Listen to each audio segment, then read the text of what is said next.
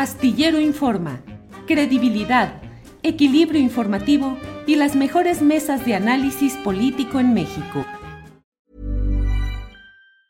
Ryan Reynolds here from Mint Mobile. With the price of just about everything going up during inflation, we thought we'd bring our prices down.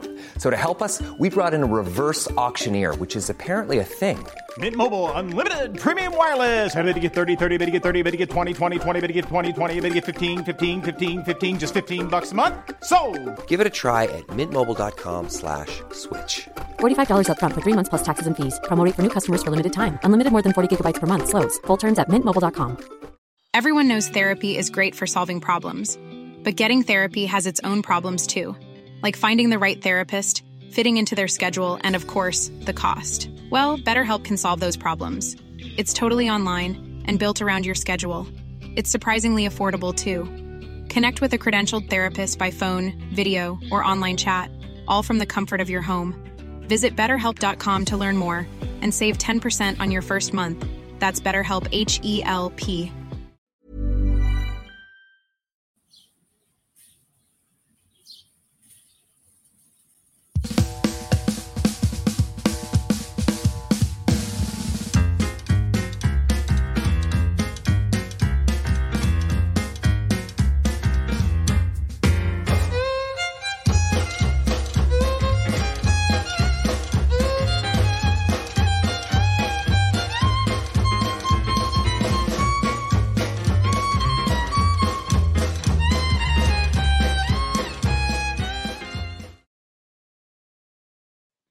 Buenas Adriana, ¿Cómo estás, Temoris? Buenas tardes. Empezando Muy- un poquito tarde, un minutito tarde, pero sí, aquí estamos en Astillero Informa en este lunes, iniciando una semana pues bastante ruda. Temoris, ¿cómo estás? así es, pues muy bien, este, ya sí, eh, es- estamos en la, en la semana previa a las grandes elecciones. Ayer hasta sillazos hubo de, de tanta emo- emoción.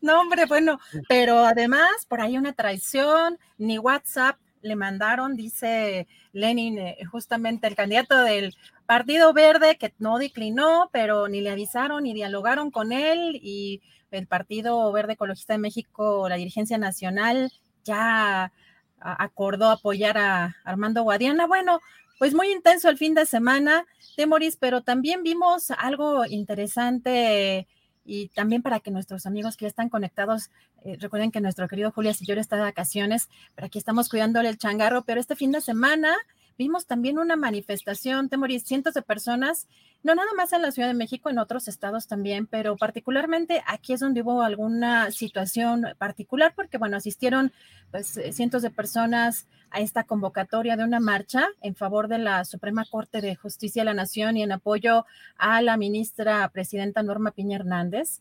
Esta marcha partió del Monumento a la Revolución eh, rumbo al Zócalo capitalino bajo la consigna, pues muy original, la, la Suprema Corte no se toca. Eh, los manifestantes se enfrentaron con integrantes de un plantón que se encontraba precisamente en la puerta, en las afueras de la Suprema Corte de Justicia de la Nación, eh, que estaban desde marzo. Y pues inmediatamente, pues también ahí policías buscaron resguardar las inmediaciones de la Suprema Corte de Justicia de la Nación eh, luego de este enfrentamiento. Esta, esta manifestación, que fue organizada eh, principalmente por esta organización Chalecos México, registró una asistencia de 2.000 asistentes según el gobierno de la Ciudad de México. Pero fíjate, hoy lo que mencionó el presidente López Obrador, porque eh, hoy en la conferencia mañanera dijo que estos manifestantes actuaron con prepotencia al provocar y retirar eh, a los que tenían este plantón aquí en la Suprema Corte de Justicia de la Nación. Además, él dio otra cifra, tampoco muy eh, alejada, dijo que habían acudido 3.000 personas, pero vamos a escuchar qué fue lo que dijo. Pues yo eh, creo que se actuó de parte de los que marcharon con prepotencia, porque pueden no estar de acuerdo con los que están manifestándose en frente de la Corte, pero no debieron ir a provocar y a este, quitarles las mantas. Hay que respetar eso. No creo yo que eso sea eh, correcto. Hay que evitar la confrontación, hay que evitar la violencia Ya cuando se llega a eso es porque no se tiene la razón. El que usa la fuerza es porque no tiene capacidad para convencer. Y hay que ver quiénes eh, son, no para perseguirlos, no para este, reprimirlos. Tan es así que no había ni policía, porque hay libertades, como nunca. No se desaloja a nadie, no se reprime a nadie. Pues de acuerdo al informe que tengo, tres mil personas, muy erizo. Tiene que eh, echarle más ganas, pero la verdad, la verdad, no eh, tienen causa, no hay bandera. Está complicado defender a la Corte, decir la, la Corte no se toca, defender a jueces, a magistrados, a ministros que violan la Constitución. Te temoris esta manifestación y esta marcha este fin de semana. Es, es muy penoso, ¿no? Es muy penoso eh, lo, que, lo que hicieron, es muy penoso también la cobertura de algunos de los medios, no de todos, pero hay algunos medios que lo están presentando como si hubiera sido un enfrentamiento entre dos grupos que llegaron en las mismas condiciones, cuando en realidad un grupo estaba ya desde, desde marzo en, frente, a la puerta de la Suprema Corte y eran pocos, y llegó un grupo mucho más, más grande a atacarlos. Y, además de que, o sea, esos, esos que llegaron a atacar, pues es gente que, que, sostenía banderas que decía que estamos entrando en una dictadura y que, y que, y que la, libertad de expresión está en peligro, y lo que fueron es eh, eh, a realizar un acto de, de matones, de, de, de, truanes, que están intentando, eh, o, bueno, que de hecho coartaron la, libertad de expresión de las, de otras personas. Pero creo que lo más grave fue lo de las cruces de los bebitos de, la, de, guardería ABC. Unas cruces que estaban ahí antes, que no fueron colocadas por los que se manifestaban al principio, que no tenían que ver con esto, pero que los, la violencia, la, intolerancia, eh, una actitud eh, autoritaria de los que llegaron a atacar, eh, las, las, las, arrancaron y además destruyeron el monumento de los, de los 49 bebitos y usaron las cruces como, eh, como martillos para destruir el campamento de, de, los que estaban ahí. Y, yo me pregunto, o sea, si ellas en algún momento se detuvieron a pensar, más allá de todo, que podría haberles ocurrido lo mismo, que, sus, que, que una de esas cruces podría llevar el nombre de un bebé eh, cercano a ellos o de una bebita. O sea, es el, la, la, yo, yo, creo que es muy, muy importante que, que, los grupos políticos, los sectores políticos de, de, todos lados se manifiesten, que condenen estos actos, porque no podemos ir a un proceso electoral tan, tan, tan complicado como el que viene con ese tipo de, de actitudes. Es, indispensable pararlo ya aquí, que no se repita. Pues fíjate, Temuri, es que es interesante porque quedó pues exhibida esa doble moral de estos opositores, estos personajes que particularmente están en contra del gobierno del presidente Andrés Manuel López Obrador, porque pues hay que recordar y hacer hincapié en esta parte en que han pregonado que la violencia y polarización que supuestamente ejerce este gobierno sería presente en las calles y este fin de semana pues lo que pudimos observar justamente es que esos opositores fueron los principales agresores. Así que creo que pues es un retrato muy importante de lo que realmente representa esa oposición, esa, esa, eh, ese buscar enfrentar, ese buscar el provocar, porque bien lo dice este Moris, esta, este plantón ya estaba desde marzo, desde finales de marzo ya estaba este plantón, y pues aquí lo que parece es como buscar, pues por no coincidir, yo te quito, ¿no? Busco quitar esa protesta que las protestas en México siguen siendo legítimas, siguen siendo eh, un derecho. Y hoy el presidente también precisamente dijo que no se retiran, eh, su gobierno no retira este, manifestaciones y es lo que condena justamente esta provocación y las imágenes, pues ahí están, ¿no? Eh, creo que es interesante justamente esa exhibición de esta doble moral y de lo que provocan y un poco lo que sucede en las redes sociales, de cómo son ellos los principales eh, provocadores, agresores, pues también a la hora de, lanzar pues, noticias falsas, eh, a las ofensas, las agresiones y en la calle, pues quienes fueron realmente los agresores son pues este tipo de personajes.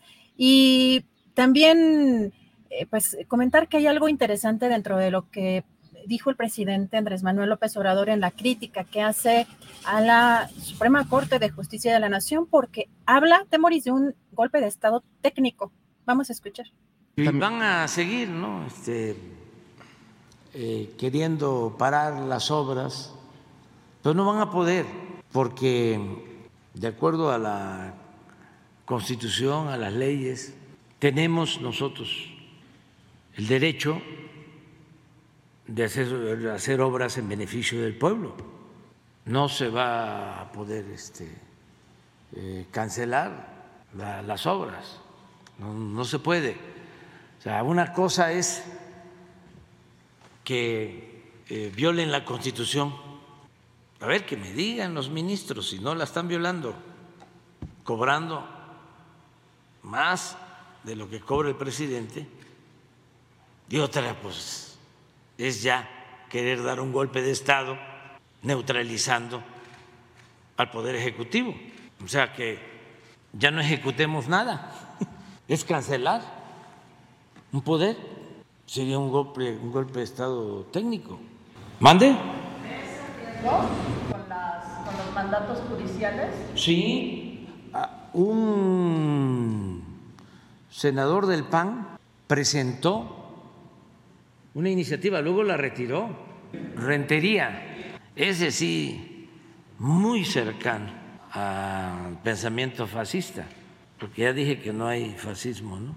Como pensamiento dominante, afortunadamente, en nuestro país. Pero se planteó eso, de que se me destituyera, que la Corte me destituyera. Y era tan absurdo que tuvo que retirarla le echó la culpa a sus asesores.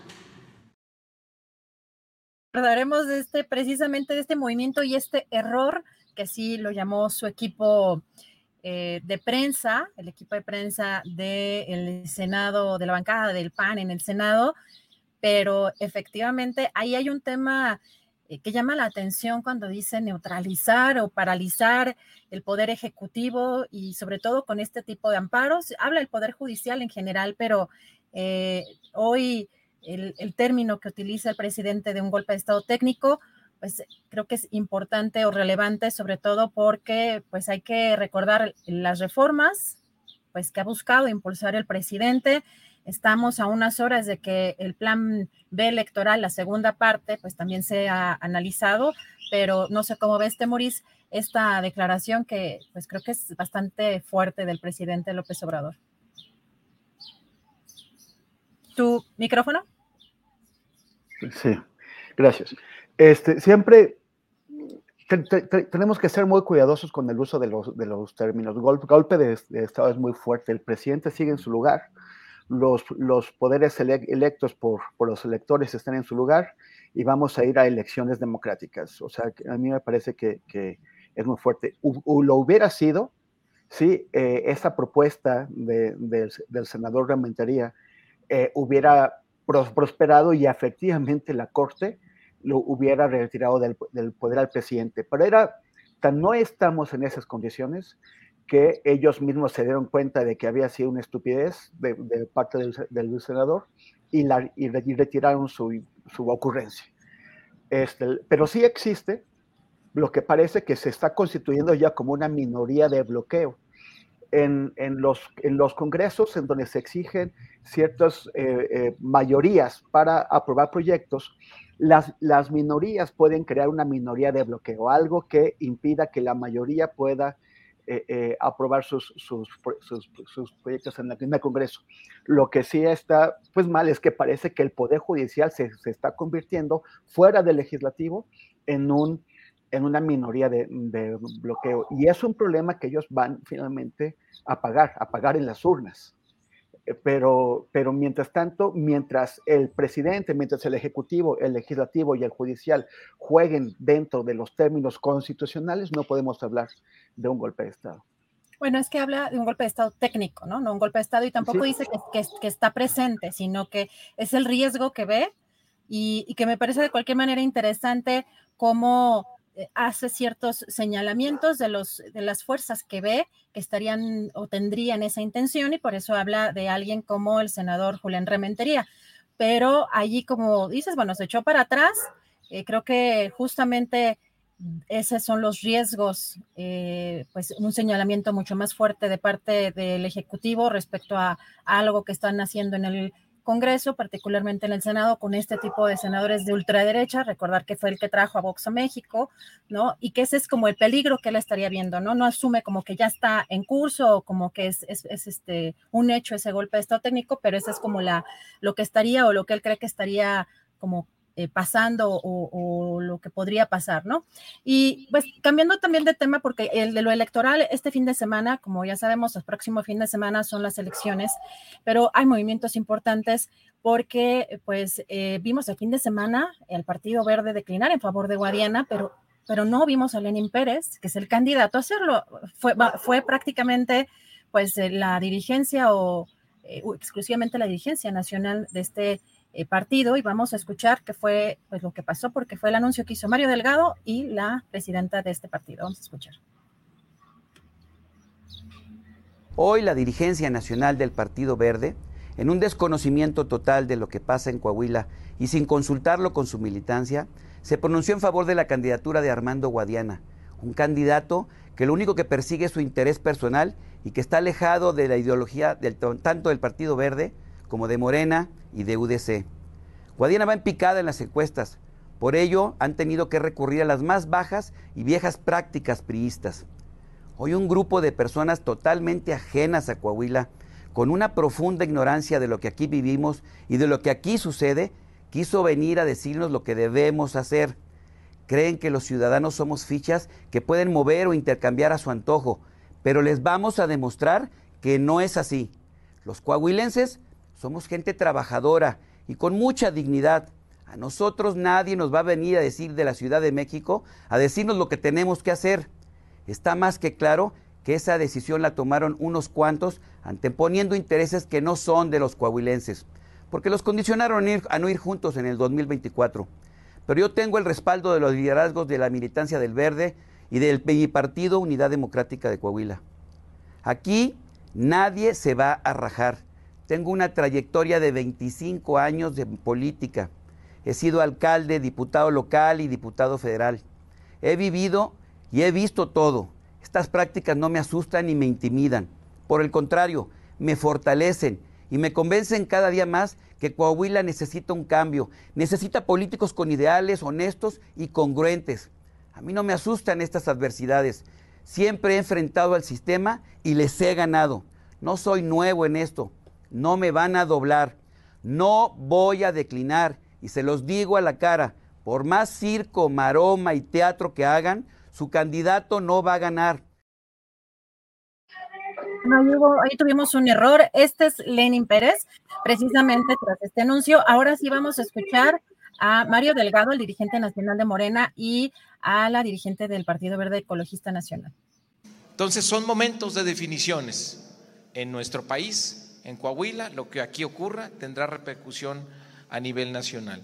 Y hoy el Partido Verde ha dicho, nosotros queremos seguir haciendo historia, queremos seguir apoyando la cuarta transformación y harán un llamado a votar por Armando Guadiana. Que el Partido Verde, privilegiando a la gente del estado de Coahuila más que a los candidatos, decidió avanzar y consolidar la cuarta transformación aquí en este estado. En ese sentido, apoyamos a la candidatura a gobernador de Armando Guadiana.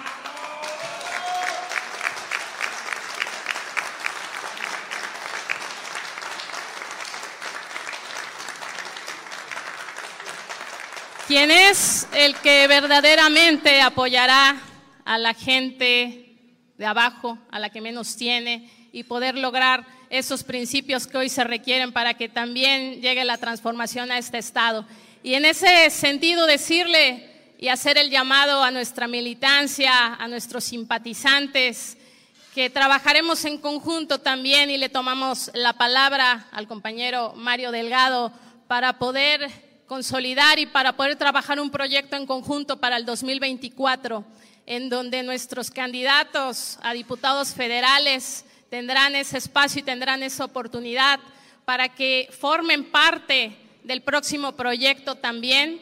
Buscamos hoy tener esa mayoría también en el Congreso del Estado de Coahuila, pero que trabajaremos en conjunto con Morena ese acuerdo y no solo para las senadurías y diputaciones federales, sino también para las diputaciones locales y para las alcaldías. Es por eso que hoy refrendamos el, compromiso que tenemos con el presidente de la República, Andrés Manuel López Obrador. Pues eh, híjole, este movimiento que hacen eh, este fin de semana, eh, Temoris, esta declinación, pues quizás sería parte del acuerdo entre Mario Delgado y sobre todo este personaje Manuel Velasco, la repartición de candidaturas hacia el 24, pero pues veremos qué le suma eh, este, esta declinación. Por lo que vemos en el caso de este Lenin Pérez, no fue ni avisado, no fue convocado, no tuvieron la eh, ni la mínima intención de dialogar con él, lo ha dicho en diferentes entrevistas el día de hoy. Y bueno, vemos también en, los cierres de campaña, pues en el caso de Delfina Gómez al Estado de México, acudieron el canciller Marcelo Ebrard, la jefa de gobierno Claudia Sheinbaum en el caso del cierre en Chalco. Vimos también, este, por ahí debemos de tener las imágenes. Si em, los vemos con cierta distancia, ¿no? Eh, ahí en el caso de la jefa de gobierno y el canciller. Eh, Adán Augusto, el secretario de gobernación, Gerardo Fernández Noroña, el diputado del, del Partido del Trabajo, y el senador Ricardo Monreal en Toluca. Y también, pues, el cierre que vimos en el caso de Alejandra, de Alejandra del Moral, esa no es, eh, Alejandra del Moral, candidata a la gubernatura del Estado de México por la alianza PRI-PAN-PRD. Eh, cerró su campaña en eh, Plaza de los Mártires en Toluca. Esa, esa, foto no es, pero, pero bueno, eh, estuvo acompañada por estos dirigentes Alejandro Moreno Cárdenas, Jesús Zambrano del PRD y Marco Cortés del Partido Acción Nacional. Y ahí es donde justamente se dieron pues algunos enfrentamientos entre militantes del PRI, del partido, pues del lo que queda del PRD quienes se agarraron hasta sillazos. Y bueno, pues eh, dejamos esto por el momento, querido Temoris. Vamos a la entrevista que ya está por acá el querido doctor Bernardo Barranco y regresamos en un momento más con más información. El micrófono. Hola, gracias, Ayana. Y pues bueno, vamos a recibir al doctor Bernardo Barranco, que es un experto, bueno, muy reconocido, no solamente en religiones, que, son los temas, o sea, que, es el tema que más ha manejado, sino, sino también es un analista, es un observador de lo que eh, ha estado ocurriendo en, el Estado de, México, es conocedor de sus grupos políticos, de sus dinámicas, eh, y parece que eh, va, a estar con nosotros solamente en audio, no, no, no, no, podemos tener su imagen, pero es un gusto, doctor Bernardo Barranco, tenerte con nosotros. ¿Qué tal? Temoris, un abrazo muy grande. Yo te veo muy bien y lástima porque hoy me bañé para estar eh, presentable, pero no, no, no, no se pudo. Pero ahí me, me, me dice Adriana que va a poner una foto mía. Así es, sí. Para, para identificar. Pues a tus órdenes, fíjate que ah, déjame eh, reaccionar a lo que han comentado y, lo que pasó en Coahuila, a mí la verdad me tiene muy inquieto, porque mm, la verdad hay una especie como de chantaje al interior de Morena. Es decir, si tú no entras o si tú no declinas, voy a revisar si entramos o no para el 24. Y sabemos bien que para el 24 son partidos pequeños y que es importante que alcancen el 3% para tener su sobrevivencia. En realidad es, una postura muy ruda por parte de Morena. Y luego, por otro lado, eh, me parece que es un reclamo válido, es decir, porque entraron desunidos. Si uno hace cuentas, ¿no? Eh, Armando Guadiana tiene 28%, Ricardo Mejía con PT tiene 10%, eh, Lenin Pérez Rivera tiene 7.6%. Estamos hablando que en su conjunto rebasan a el candidato del PRI que tiene 41 puntos. Estos tendrían como 43, 44%. Es decir, hay una cierta lógica, pero Temoris, es una lógica de destiempo. Esto lo debieron haber hecho antes de que se em, registraran las candidaturas, que se registraran todo, que fue en enero. Esto debe haber sido en ese momento y no ahora. Ahora están, están las boletas ya puestas. O sea, ¿qué es lo que va a pasar o qué es lo que están planteando? Hombre, pues eh, en lugar de que voten eh, eh, por, el, por el verde, ¿no? Por Lenin Pérez Rivera, pues voten ahora por, por Guadiana. Es decir, incluso me parece una falta de respeto a los electores, porque esto va a crear confusiones también. Ah, Entonces, la verdad sí, no, no, me dejó inquieto esta, esta, postura. Así es, Bernardo, la, pregunta es ¿para qué? O sea, porque ya eh, cuando ellos pudieron haberlo hecho, cuando pudieron, antes de que se, o sea, bueno, cuando todavía eran, eran los plazos legales para cambiar de candidatos. Por supuesto, antes de que se imprimieran y se repartieran las, las boletas, pues tenía un sentido, aunque en realidad eh, ellos torpedearon la candidatura de, Guadiana desde el momento en que salieron con, distintos candidatos. Eso, ya fue, crearon una, una, imagen de debilidad que le permitió al PRI eh, abrirse caso, eh, paso. ¿Qué, ¿Qué, sentido tiene esto? ¿Para qué, ¿Para qué sirve ahora? ¿Por qué se esperó el verde hasta ahora para hacer esta declinación? ¿Por qué crees? Bueno, pues es fruto de una, de una negociación de, cúpulas. Es decir, eh, y lo que hay que ver es la reacción por parte de los candidatos, la reacción de Ricardo Mejía con el, con el PT, decir, yo no voy a renunciar. Además, estamos a dos días que terminen las campañas. Es, una, una, es, un, es un absurdo. Igual el caso de Lenin Pérez, él dice, bueno, pues si el verde declina, pues yo sigo con mi partido que es Unidad Democrática de Coahuila y a mí nadie me va a bajar. Por supuesto que después de, de, de meses de precampaña y dos meses de campaña, evidentemente que me parece realmente grotesco. Ahora, podría, podríamos justificar que Morena está viendo que Armando Guadiana con un 28-30% no le va a alcanzar para, eh, eh, para ganar a Manolo Jiménez. Y esto es un acto probablemente un tanto, si no desesperado, pero sí drástico y de última hora de, querer salvar su candidatura, la candidatura de Armando Guadiana que por cierto no se ayudó mucho, o sea, no fue el candidato más eh, endeble, folclórico, este, y realmente irreverente, eh, y realmente no, no levantó. Armando Guadiana no levantó, además de todas las acusaciones del manejo del carbón que él tiene, del acaparamiento de agua, de su pasado priista, en fin, un montón de cosas, pero sí, deja mal sabor de boca, mi querido eh, Temoris, deja mal sabor de boca.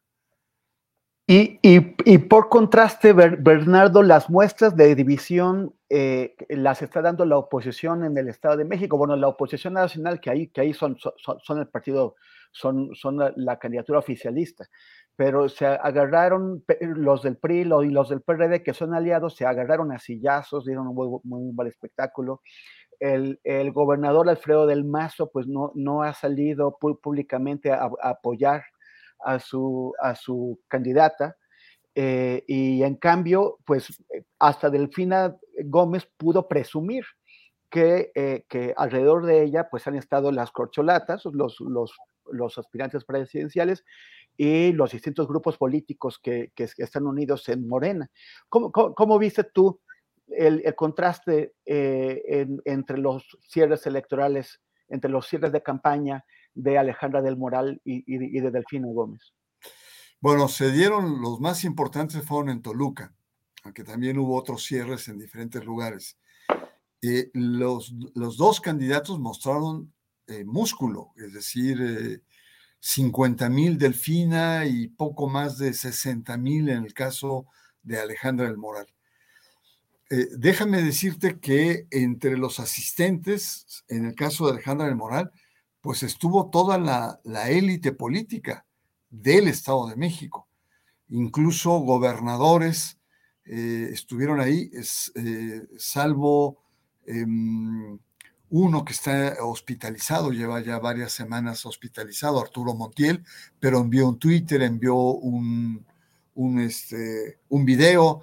Eh, es decir, ahí la clase política en el Estado de México cerró filas. Además estuvieron los dirigentes de los principales partidos, estuvo Marco Cortés, eh, estuvo Zambrano, es decir, sí eh, estuvo arropada el caso de Delfina. digo, perdón, el caso de, Alejandro. Y, y, se soltaron los sillazos y los guamazos ahí, la verdad, lo cual muestra algo parecido a lo que eh, estamos viendo en Coahuila. No necesariamente los acuerdos de élite de las dirigencias de los partidos políticos son acompañados por la militancia. Y en este caso, ¿cómo me lo explico, Temores? Me lo explico porque el PRD hasta hace muy poco, pues eh, estaba realmente eh, en, la, perspectiva de la denuncia por los fraudes recurrentes que cometía el PRI en el Estado. Había una confrontación eh, no solamente política, sino también simbólica y afectiva.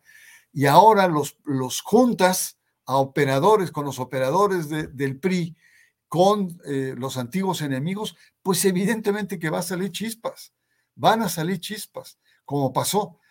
Igualmente, te puedo decir, yo estoy en la zona de satélite, esta es mi zona, y he visto muy poca animosidad, eh, eh, eh, presencia, ganas por parte del panismo, que aquí es histórico, tiene mucha fuerza, y hace caravanas, hace mucho escándalo con coches, se para en las glorietas y distribuye volantes y, y regalos, etcétera, mucha música, etcétera ahora ha sido tremendamente discreto, como que no traen ganas tampoco los panistas. Entonces ahí es donde uno se pregunta, para mí, ahí está más fuerte la división entre las militancias eh, de los partidos que conforman la coalición.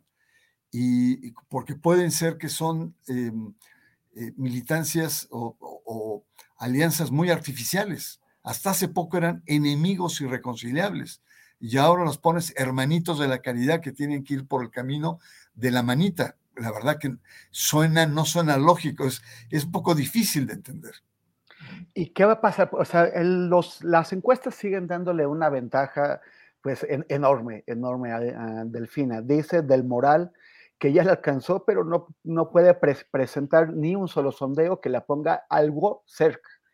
El, hoy Reforma le da 18 puntos de ventaja a Delfina, el financiero le, da 14 puntos de, ventaja, que parecen irremontables. Sin embargo, por ejemplo, acabas de, mencionar que en los cierres de campaña en Toluca, Delfina tuvo algo más de, no, perdón, Alejandra tuvo algo más de, gente que, que Delfina. ¿Qué papel puede tener esas esas estructuras electorales tan, tan poderosas que, le dieron al PRI el control del Estado de México por, tantos años, por, más de, 90 años, ¿qué papel puede tener eh, eh, ahora eh, para, lograr que su candidata pueda aproximarse o tal vez le dé la vuelta a la elección? ¿Es eso posible o, es, ya, o ya es imposible? Mira, déjame reforzar lo que dices de las encuestas, Temoris.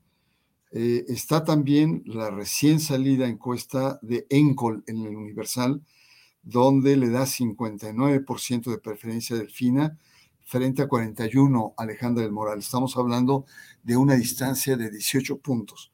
Covarrubias. Covarrubias fue contratado por El Sol de Toluca, que es un periódico afín, digamos, al sistema, al gobierno, al PRI, y se va con 24 puntos de distancia.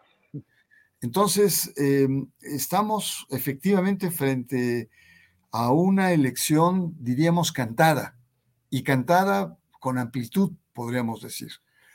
Eh, el discurso desde hace tres semanas que tiene em, Alejandra del Moral es negar, pero sin mostrar pruebas fehacientes.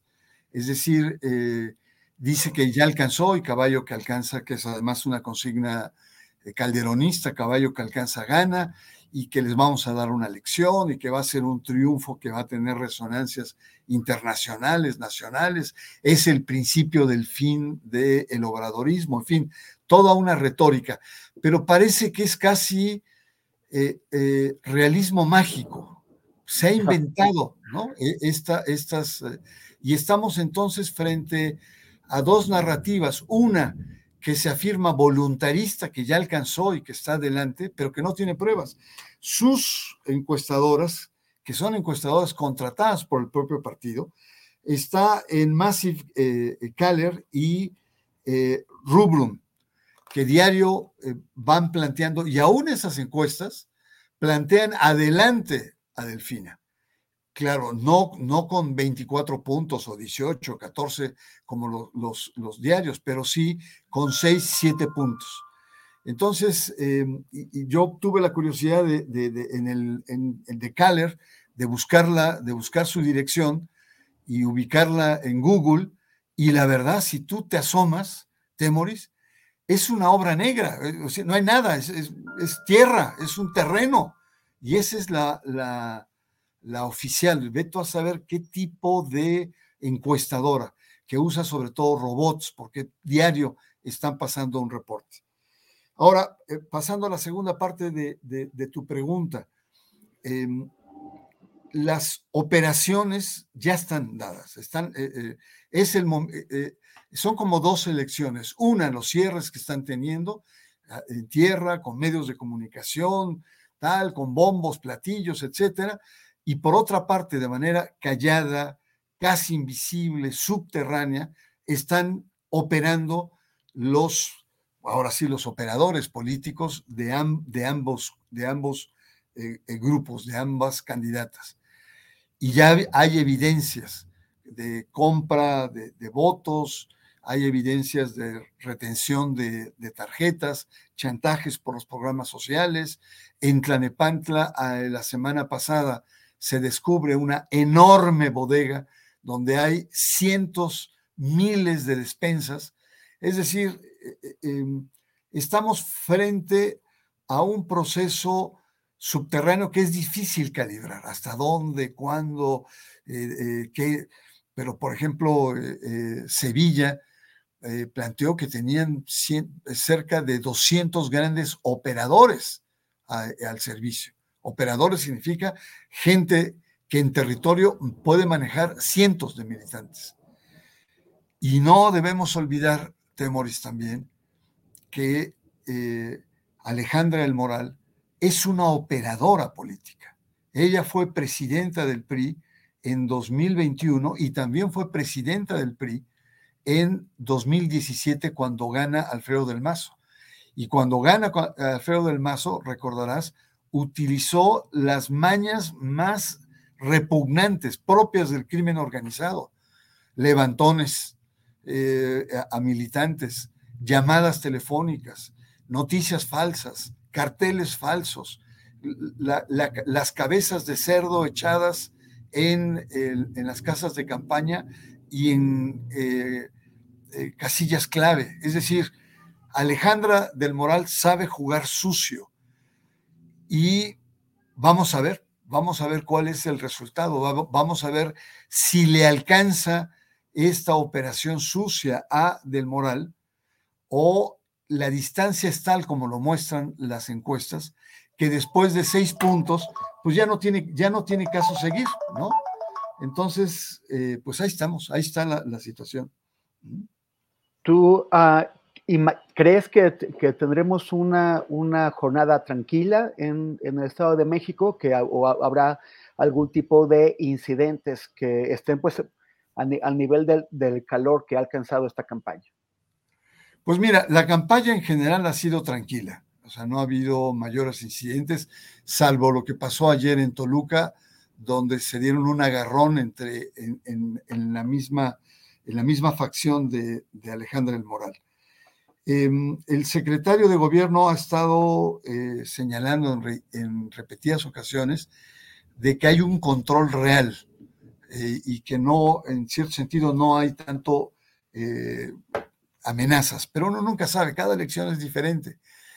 a mí ya me sorprendió también que en, ciertos, en ciertas juntas distritales del INE y del GEM que van a llegar los paquetes y ahí se van a contar parte de las actas, hay una especie de policía electoral eh, que está resguardando la, tranquilidad de, Yo no había escuchado que existiera una policía eh, electoral, hurgando, preguntando, parece ser que son miembros de la Guardia Nacional eh, que están con armas y todo, y están teniendo una presencia física en algunos distritos. Es algo que sí me gustaría corroborar, pero eh, son elementos que, eh, digamos, preocupan, porque fundamentalmente el, acto eh, de, de, la elección es un acto fundamentalmente ciudadano en las casillas, pero también en las juntas y en las estructuras electorales.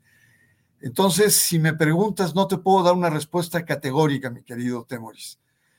¿Por qué? Me cubro, me protejo, por las mañas históricas que tiene el PRI, ¿no? Y, ahí hay que estar muy atentos. Oye, ¿y qué, representa para, ah, para, una persona, una familia panista de toda la vida, de, estos municipios del llamado Cinturón Azul, que de pronto eh, la convoquen, convoquen a, sus miembros a votar por el PRI?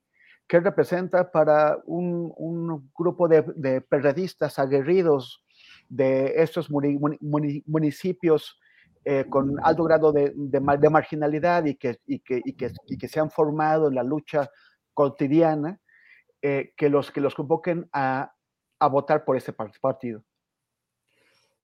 Pues mira, em, más o menos funcionó en el 2021, cuando fueron también en alianza pero eh, las condiciones son muy distintas, porque en ese momento lo que estaba en juego eran los municipios, o sea, estaba el poder cercano y eso, digamos, posibilitó que hubiera una cierta cercanía, aunque, aunque hubo tensiones muy grandes.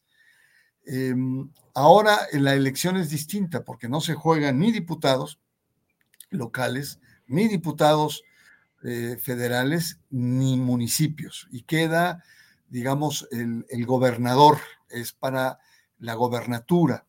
Y ahí es donde pueden aflorar mayores contradicciones. Yo sé de muchos panistas, yo vivo en una zona panista y he conversado con muchos de ellos que se sienten francamente muy desilusionados al eh, votar por una candidata que además tiene toda la estirpe priista, tiene el lenguaje del grupo Atlacomulco, tiene esta, esta, impostura, esta manera de, ver las cosas, de hablar las cosas. Y por el, en el caso del PRD, pues, pues evidentemente ahí hay no solamente, hay fracturas públicas entre ellos, reproches y, y una continua sangría de un partido pues que evidentemente eh, no, no solamente no está entendiendo esta alianza, sino reprocha un cierto entreguismo, que maltraten incluso a sus propios dirigentes, eh, los partidos más grandes. Entonces, sí, yo creo que las alianzas tienen límites también, y esos límites están marcados por, en el caso del Estado de México, por luchas históricas que han tenido los tres partidos. Yo cuando ingresé al instituto, en la del 2005, eh, eh, eh, estaba dividido el Estado en, un tercio cada uno de estas tres conformaciones, casi perfecto. El PRI tenía un tercio, PAN tenía un tercio y PRD tenía un tercio. Y esto evidentemente que a lo largo de más de, de 17 años ha cambiado radicalmente, siendo al PRI el partido más fuerte y los otros francamente muy debilitados.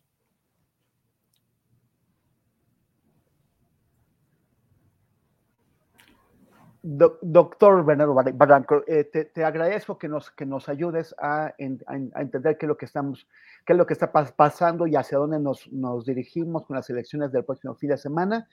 Eh, seguimos atentos, te envío eh, un gran abrazo y nos vemos pronto. Gracias. Hey, Maurice, un abrazo para ti muy grande, mucho afecto y saludos ahí a Adriana y al, al que ya se, ya se nos desapareció. Julio, ¿dónde andará Julio? No, anda, anda por ahí troleando eh, ultraderechistas. Pero, ah, sí. bueno, saludos a todo el equipo. Un abrazo muy grande. Gracias, gracias. Abrazo. Y ahora vamos con Adriana Barranco, que va a conversar con la querida Jacaranda Correa. ya me cambiaste el apellido. ¿Te, dije Barranco? Sí. perdón. Perdón, Adriana Buentello. Y, yo, bueno, no, no tenía el gusto de saber que el doctor Barranco era parte de mi familia, pero qué honor tener a, alguien tan inteligente y con tanta, con, con tanto prestigio en, en, mi familia. Pero este, sí, estamos ya listos. Regresamos en un ratito más, ya con la entrevista con Cepeda Patterson Temoris. Mientras tanto, voy con Jacaranda. Gracias. Gracias. Pues listísimos aquí con la querida Jacaranda Correa, cada lunes removiendo las neuronas. Mi querida Jacaranda, ¿cómo estás? Muy, muy buenas tardes. Hola, querida Adri, ¿cómo estás? Un abrazo a ti a Temoris también. Este, anda enamorado o anda todavía en el, en el festejo. Que un, abrazo, por cierto, al querido Temoris, eh, fue su cumpleaños apenas hace unos días. Este, y bueno, no le pude dar su abrazote, pero bueno, una gran felicitación, mi querida Adri. ¿Tú cómo estás? Muy bien, aquí mira, calorada ya acá con el, de verdad no puedo tener, si escuchan mucho los pajaritos o algún otro ruido, híjole, es que de verdad el calor está tremendo, pero tú cómo estás, Jacaranda, ¿qué nos tienes hoy?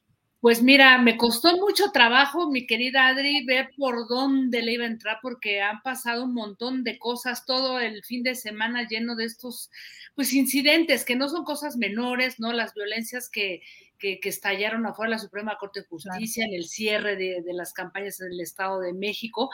Eh, pero bueno, también hay buenas noticias, creo yo, y una de ellas, ya platicaremos después, pero no quisiera no comentarla contigo, mi querida Adriana, porque creo que es algo que debe darnos mucha alegría, ya lo platicaremos después, nomás aquí como, como apunte, esta aprobación que, que, se dio hoy en la mañana al publicarse en el diario oficial de la federación esta famosa y, polémica ley 3 de 3, ¿no?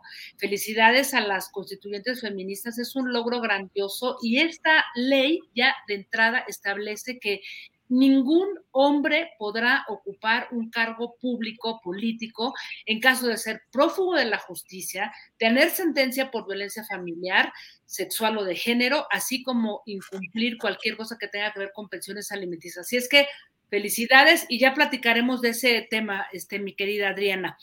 Pero yo eh, creo que hay, hay alguna cosa que me parece que también es pues es interesante, tiene, tiene su lado bueno, tiene su lado positivo, eh, aunque su trasfondo, eh, toda la historia sea una historia de terror, ¿no? La verdad, porque eh, pues creo que todo lo que tiene que ver con el tema laboral, este sindicato, siempre es algo escabroso y tremendo.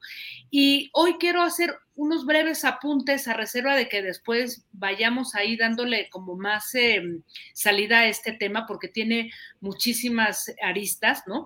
Y me refiero a esta democracia laboral, este, mi querida Adriana, particularmente a la que tiene que ver con con todo esto que de lo que se ha hablado poco, que es la reforma laboral que se echó a andar en el 2019, eh, en este gobierno ya, sí muy vinculado con todas las conversaciones y las pláticas que, se dieron en el marco del, del, TEMEC, ¿no? Entre Estados Unidos, Canadá y México, y que de alguna manera se construyó como una suerte, digamos, de negociación, ¿no?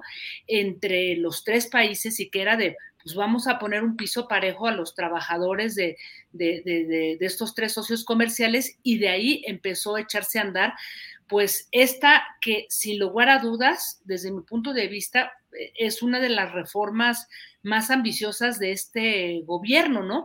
Y mira, si no, digo, nomás así un datito, o sea, se, pusieron en marcha alrededor de 900 millones de dólares, que si el cálculo no me, me falla, son más de 16 mil millones de pesos para lograr varias cosas. Entre ellas, bueno, primero subir el, salario mínimo, que eso ya es un, es un logro. La otra fue echar a andar todas estas reformas y, todo lo que se estaba proponiendo para regular el trabajo doméstico, aunque ahí ya hay un trabajo hecho de muy largo tiempo gracias a Marcelina Bautista, quien encabeza el primer sindicato de trabajadoras domésticas. Eh, y luego también dentro de esta reforma se echó a andar el, Centro Federal de Conciliación y Registro Laboral, ¿no? Un, edificio nuevo en donde se iba a concentrar, me parece que uno de los procesos más interesantes que cerró justamente el pasado primero de mayo, por eso lo traigo ahora a cuenta, y que eh, digamos que dentro de sus funciones iba a ser a partir de una gran plataforma digital, eh, recibir una serie de documentaciones, ¿no? A partir de esta convocatoria para depurar contratos colectivos y detectar todos aquellos que estaban eh, pues trabajando de manera leonina y bajo condiciones este, pues de ley negociados por, por sindicatos fantasma o charros, como le llamamos aquí en México, ¿no? Entonces, eh, fíjate que lo más interesante, y ahora voy a dar ahí algunos datos, es que esta, digamos que e, e, esta promoción que se hizo por parte de, del gobierno del presidente López Obrador y, y, y, particularmente por la Secretaría del Trabajo para depurar los contratos colectivos, ha dado resultados, pues sí, un poco de escándalo, pero creo que es una radiografía de lo que hemos vivido por lo menos en los últimos 90 años.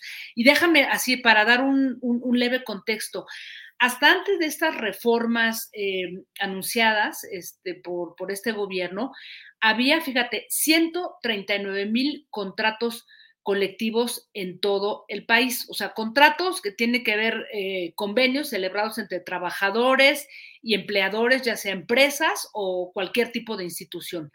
Y pues todos estos acuerdos eh, regulan desde las jornadas de trabajo, los salarios, las vacaciones, las jubilaciones, etcétera, y en la mayoría de los casos están mediados por sindicatos. Muchos de ellos, repito, son sindicatos charros. Bueno, pues resulta que cerró el plazo el primero de mayo y el resultado es que de estos 139 mil contratos colectivos, eh, solamente fueron legitimados, imagínate nada más, ya te podrás este, imaginar un número de terror, son 20 mil, este, solamente de esos, de esos 139 mil. Es decir, 119 mil, que me parece que es un escándalo, realmente 119 mil, pues están en el limbo o no forman parte de una, digamos que, de un acuerdo eh, real y transparente, ¿no? Porque eh, estaban mediados por sindicatos que, pues, veto a saber qué condiciones de trabajo estaban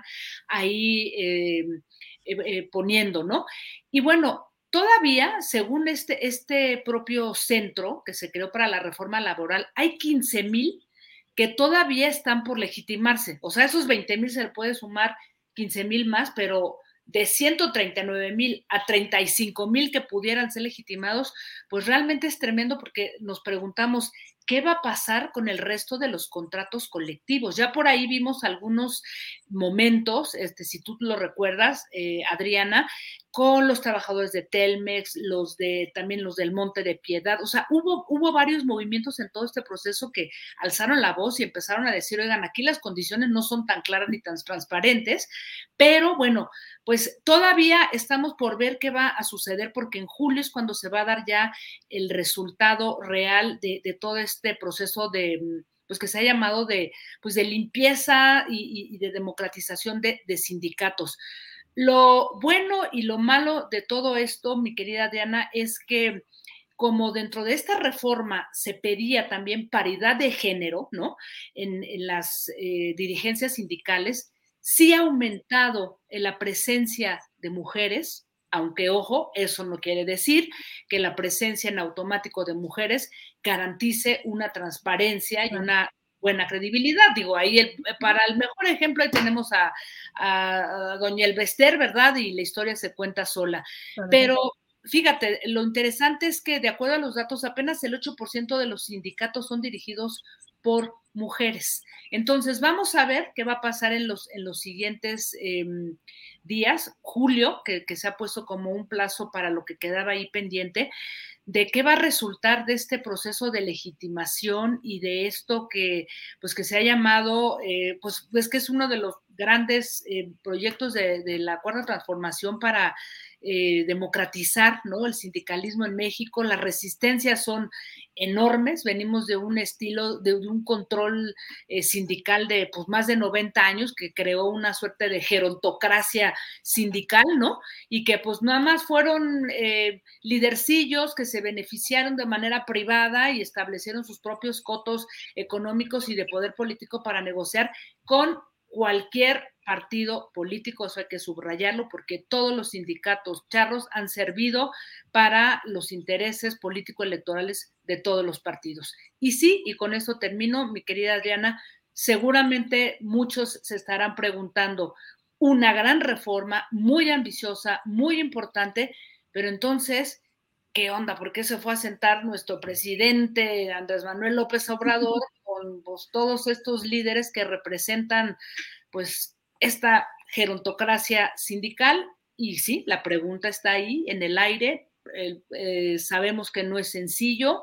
Eh, todo esto tiene una historia larga, profunda y una cantidad de, tejes y, y, manejes ahí dentro que no es fácil como destrabar, pero pues está echada a andar y el mismo presidente ha dicho varias veces en sus, em, en, sus mañaneras, ¿no? Decía por ahí, son nuevos tiempos, los trabajadores son libres, tienen que ejercer su libertad y él decía, la libertad no se implora, se conquista, así es que pues yo creo que como en todos los terrenos, mi querida Adriana, hay que apropiarnos de los espacios y lograr desde ahí los cambios que no tienen por qué venir ni van a venir desde arriba. ¿Cómo ves, mi querida Adriana?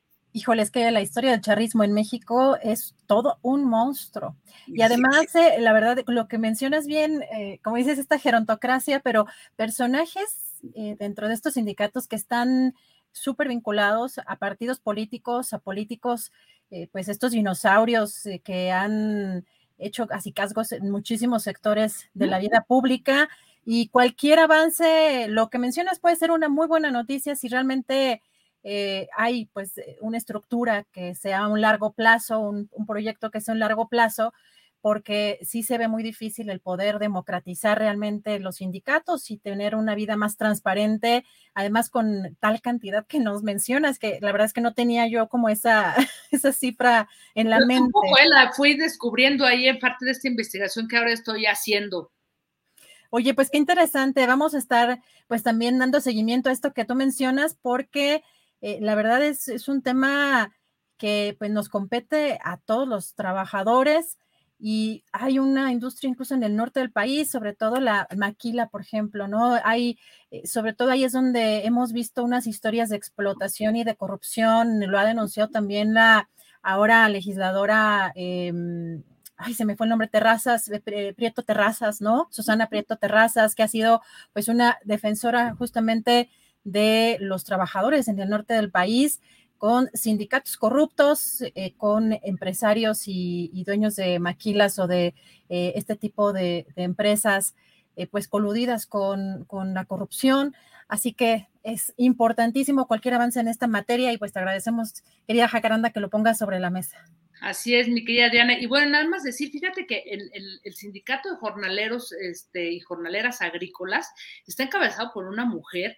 También hay presencia femenina en el sindicato, eh, en uno de los sindicatos mineros. Creo que ahí también hay que poner el ojo porque sí hay cosas que se están, eh, que, que se han venido dando acompañado de procesos democráticos por mujeres, ¿no?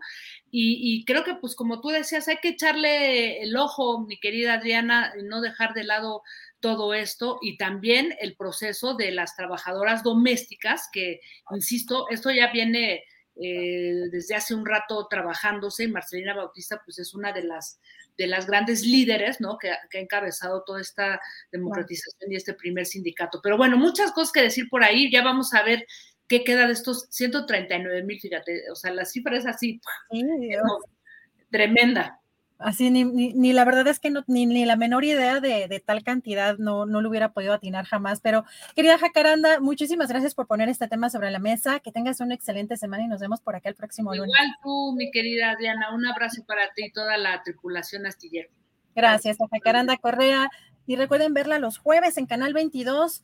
Eh, vamos ahora a una entrevista. También tenemos, eh, hemos dado seguimiento sobre todo al tema de pues el maíz, el maíz transgénico, la política del presidente López Obrador respecto a este tema y una conferencia la semana pasada de esta campaña eh, nacional Sin Maíz No hay País que ha dado seguimiento, por supuesto, que a, estos temas y tenemos el gusto ahora de saludar a la doctora Mercedes López. Ella es integrante de la campaña nacional Sin Maíz No hay País y la tenemos por acá con mucho gusto. Eh, doctora, ¿cómo está? Muy buenas tardes. Muy buenas tardes, Adriana. Bien, gracias por la entrevista. Al contrario, doctora, preguntarle eh, primero, pues eh, dieron una conferencia la semana pasada en seguimiento a todo esto que está sucediendo y sobre todo a la resistencia pues, de Estados Unidos, particularmente en este tema de los transgénicos, esta presión que se está ejerciendo sobre nuestro país. Eh, ¿Qué se dijo en esta conferencia? Bueno, esta conferencia convocó a personas de México desde la campaña nacional Sin Maíz No hay País y a productores y a eh, personas de Estados Unidos y de Canadá también. Y la idea fue eh, ahondar en cómo podemos transitar hacia un México sin maíces transgénicos desde una propuesta trinacional. Eh, tú sabes que para México el maíz es fundamental. Eh, ningún país depende en el mundo como México del maíz como base de la alimentación. Ese es un tema de carácter estratégico y de seguridad nacional también. Pero también sabemos que el maíz para México es religión, es cosmogonía, es tradición, es artesanía, son rituales. Y en esta conferencia pues la idea fue eh, ahondar en las alternativas de que México importe maíz amarillo no genéticamente modificado en el periodo de transición en el que México producirá sus propios maíces amarillos y eh, cómo existe esa posibilidad. Quienes están negando quienes están presionando fuertemente al gobierno de Estados Unidos, hay que decirles, son las grandes empresas transnacionales eh, productoras de maíces transgénicos que traen un paquete tecnológico eh, acompañado por el glifosato, que es un cancerígeno muy letal y solo por cuestiones económicas están queriendo imponer a México que siga importando ese maíz eh, que se va sobre todo para forraje, o para alimento de ganados, pero que hemos sabido que se ha mezclado también con tortillas y con otros alimentos y pues que puede traer graves consecuencias a la salud de la población mexicana. Doctora, vimos, bueno, apenas la semana pasada, en una de las conferencias mañaneras, el presidente precisamente hacía hincapié en que Estados Unidos se resiste a investigar los impactos negativos del maíz transgénico, porque uno de los, de los argumentos es que no hay conclusiones eh, científicas que eh, comprueben, ¿no? Eh, que hay estos impactos negativos, pero el presidente habla de una resistencia a investigar estos, estos impactos negativos. ¿Realmente existe esa, esa resistencia de Estados Unidos? ¿Es solamente un sector el, el pues ahí es donde vemos también pues las políticas por las presiones, por supuesto, de este tratado de, comercio con Estados Unidos y con Canadá.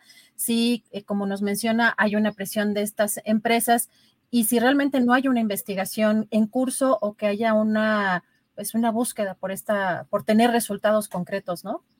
Claro que sí, es, muy interesante este, esto que, que comentas, Adriana, porque en efecto, hay intereses y hay ciencias que sabemos que está ligada estrechamente con las empresas transnacionales que reciben subsidios, que les invitan viajes, que les financian sus investigaciones y esta ciencia se niega a, e, hacer esas investigaciones. Sabemos que el daño de los transgénicos es como el del tabaco no se va a presentar a uno, dos, tres años de consumirlo, va a tener un plazo de 10, 15 años. Y en este sentido, eh, pues estas investigaciones se están negando a hacerlas desde el gobierno de Estados Unidos, pero las mismas empresas tienen ya investigaciones que miden y estos daños, por ejemplo, el glifosato, que es este herbicida que viene asociado con los transgénicos y que desafortunadamente también se usa como secantes de otros alimentos, de otras semillas, son jardinería, pues ha tenido eh, una serie de daños a la salud. Esto eh, no lo digo yo nada más inventando, hay 150 mil demandas en el mundo, sobre todo en Estados Unidos y Canadá, contra eh, Monsanto, que fue la que pues inventó el glifosato, ya no tiene la patente, pero durante muchos años la tuvo por daños de cánceres, ¿no? Entonces aquí estas empresas que tenemos demandadas, déjame decirte que hay una demanda civil contra el maíz genéticamente modificado que va a cumplir 10 años en julio, que logró una medida precautoria para impedir la siembra comercial de maíz transgénico en México. De no haber existido esta demanda y esta medida, nos hubieran contaminado y destruido nuestros maíces pero también, bueno, sabemos que está contaminando por el glifosato, por todos estos usos. Entonces, ahí hay una ciencia muy a modo, muy cercana a las empresas transnacionales, donde hay funcionarios de México que están ahí, los anteriores presidentes mexicanos también estaban de acuerdo y se iba a otorgar un permiso para sembrar el norte de México con maíces genéticamente modificados y lo pudimos detener con esta demanda. Doctora, ¿qué, funcionarios son los que han identificado? Porque en, este tema, eh, por ejemplo, hemos también tocado el tema de Coca-Cola y los, la puerta giratoria que le llaman, ¿no? Algunos exfuncionarios que terminan favoreciendo estos intereses, pero además que se convierten en una mafia. ¿Ustedes tienen identificados, además de estas empresas como Monsanto, alguna otra empresa y estos eh, nombres de algunos exfuncionarios que podamos eh, a lo mejor aquí decir puntualmente? Sí, el doctor Bolívar Zapata, por ejemplo, pues que fue responsable de ciencia en otros gobiernos y que hace dos o tres días está diciendo que los transgénicos no causan daños y bueno, tiene una serie de intereses muy cercanos a Bayer Monsanto, ¿no? Bueno, el propio secretario también de eh, Agricultura de SADER, pues sabemos que es un agente que viene de ICA, de una instancia que está ligada también a estas empresas eh, transnacionales y al Consejo Nacional Agropecuario, ¿no? Hay otra serie de funcionarios y funcionarias públicas que están más ligadas con eh, los intereses, los bienes comunitarios, con la defensa de los maíces nativos, que déjame decirte, son, son una riqueza. En México no conocemos cuántos maíces, cuántas razas de maíces nativos, cuántos usos, pero los seguimos consumiendo. Las comunidades campesinas originarias los siguen sembrando. Entonces, esta es una riqueza de biodiversidad cultural que tenemos que seguir preservando, defendiendo contra estos funcionarios, contra estos científicos muy a modo de estas compañías, contra estos gobiernos anteriores que quisieron eh, imponer la siembra de estos maíces y lo hemos logrado detener, ¿no? Entonces esto es algo muy, muy importante. Hay también servidores y servidoras públicas que están defendiendo toda esta biodiversidad cultural y eh, pues luchando contra estos maíces transgénicos que sabemos, por ejemplo, la soya genéticamente modificada que se sembró en Yucatán, pues ha tenido consecuencias nefastas. Han muerto miles de abejas, se han contaminado con transgénicos y glifosato. Mieles que se han exportado a Alemania ha rechazado envíos de mieles también, pero también la sangre materna de las mujeres en, en esta zona donde se ha sembrado tienen glifosato. Entonces es un hecho muy grave en el que tenemos que alertar a la población y detenerlo con estas medidas. Doctora, pues le agradezco mucho la oportunidad de platicar con ustedes. Vamos a estar siguiendo con ustedes esta campaña, porque como dice, no nada más es comida, ¿no? El maíz es, eh, abarca creo que todos los aspectos de los mexicanos. Eh, pasando por lo cultural, bueno, el recuento que hizo me parece maravilloso porque son cosas que a veces no tenemos eh, pues en la cotidianidad, ¿no? lo, consumimos en la es la comida, pero hay todo un contexto sociocultural, gastronómico, este, no es irreligioso, pero bueno, prácticamente. Cosmogónico, ¿no? Y religioso, porque el Popol Vuh habla de que somos hijos e hijas del maíz, seres construidos por los dioses del maíz. Claro, pues la verdad es que sí, sí es, sumamente importante todo esto que están haciendo ustedes y vamos a estar muy pendientes de eh, los siguientes pasos que ustedes den como organización y lo, pues las presiones y todo lo que, eh, pues lo que sigue sucediendo en, en, este contexto político respecto al maíz transgénico. Por lo pronto, muchas gracias, doctora, por esta posibilidad de platicar con usted. Al contrario, muchas gracias, Adriana, por la posibilidad de platicar contigo el interés en el tema y con tu auditorio. Muchísimas Muchas gracias. gracias. a la doctora Mercedes López. Y tenemos ya de regreso por acá, Temoris. Estamos a segunditos de conectarnos con eh, la próxima entrevista. Temoris, por acá, este, mm, todavía no le avisan. Bueno, ahorita vamos con Temoris, pero vamos a hacer una pequeña pausa por ahí en lo que nada más terminamos de conectar a la siguiente entrevista a Jorge Cepeda Patterson, que es la siguiente entrevista y, que estará Temoris hablando de su libro. Vamos a una pausa. It's that time of the year. Your vacation is coming up. You can already hear the beach waves, feel the warm breeze, relax and think about work. You really, really want it all to work out while you're away. Monday.com gives you and the team that peace of mind. When all work is on one platform and everyone's in sync, things just flow wherever you are. Tap the banner to go to Monday.com. Everyone knows therapy is great for solving problems, but getting therapy has its own problems too, like finding the right therapist, fitting into their schedule, and of course, the cost. Well, BetterHelp can solve those problems. It's totally online and built around your schedule. It's surprisingly affordable too. Connect with a credentialed therapist by phone, video, or online chat, all from the comfort of your home. Visit betterhelp.com to learn more and save 10% on your first month. That's BetterHelp, H E L P.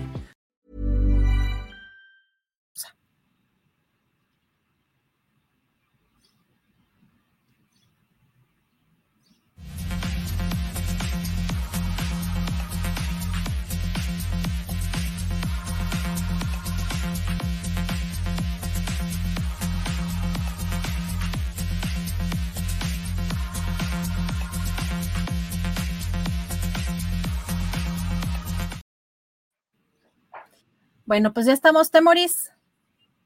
Creo que no anda conectado. sí, aquí estoy, pero no sé qué pasa con mi imagen. Parece que hay algo. ahí, este, ya sabes, los chanchullos de. Yo creo que tiene que ver con que ya se está nublando. Bueno, ya nos están diciendo de la editorial que ya está por conectarse en unos, en unos minutitos más. No sé si quieras reiniciar la o, la, o incluso la videollamada. sí, la videollamada. Me salgo y ya entro otra vez. Sí, en lo que está el querido Temoris, este, vamos, bueno, vamos a comentar porque ya es algo que hemos platicado temprano, eh, Temoris y yo, justamente el comunicado de la Comisión Nacional de Derechos Humanos respecto a el espionaje en contra del subsecretario de Gobernación Alejandro Encinas y titular de la COVAC, de esta Comisión Especial para la Investigación del caso Ayotzinapa, porque, bueno, es muy relevante, creo que ya está por ahí, ya está por ahí. Bueno, Querido Temoris, gracias. Eh, vamos con Temoris Greco, vamos en estos momentos porque ya tenemos conectado eh, a Jorge Cepeda Patterson. Vamos, Temoris, si te parece, al final platicamos de este, de este comunicado de prensa, que creo que es muy importante el, el comentarlo, y pues regreso yo al final del programa. Muy bien. Gracias. Pues Ahora nos vamos a quedar con el escritor, periodista, sociólogo, economista Jorge Cepeda Patterson, que es también una de las personas que ha aportado mucho al periodismo mexicano moderno de, fines del siglo pasado y ya de este siglo, como él fue director de un diario joven muy importante que se llama Siglo XXI en Guadalajara, y después llegó a ser director de la Universal antes de fundar el portal. Sin embargo, eh, desde donde nuestros colegas eh, em, Álvaro Delgado y Alejandro Páez eh, nos, nos, nos, deleitan. Creo que, este, creo que ahí, ahí, está Jorge Cepeda Patterson. Ya. Ajá. Y Jorge Cepeda, hola Jorge, ¿qué, qué, qué, qué tal? Espero que estés muy bien. Muy bien. creo que estás de viaje, ¿no? Sí, eh, justo ah, quizá hay algún incidente en la transmisión. Estoy en Alemania, pero ya muy contento de estar con ustedes, aunque sea por esta vía. Así es. Jorge Cepeda también está presentando eh, su nuevo libro, La Sucesión 2024, donde pues obviamente discute el tema de quién llegará después de Andrés Manuel López Obrador. Eh, supongo que tu, que tu gira tiene que ver con este libro, Jorge. Eh, no, fíjate, más bien coincidió. estoy en Alemania por la promoción de una de mis novelas que se está publicando acá eh, y vine a presentarla. La novela eh, salió en español como Muerte contra reloj, que es una historia de intriga y de suspenso que tiene lugar en el Tour de Francia, pero en fin, esa es una novela. Y mientras que este libro del que acabas de presentar la portada, eh, es un tema esencialmente de ensayo político para abordar eh, cuáles son los, los, elementos nuevos en esta sucesión presidencial que no se parece a ninguna otra eh, de, las últimas décadas, ¿no?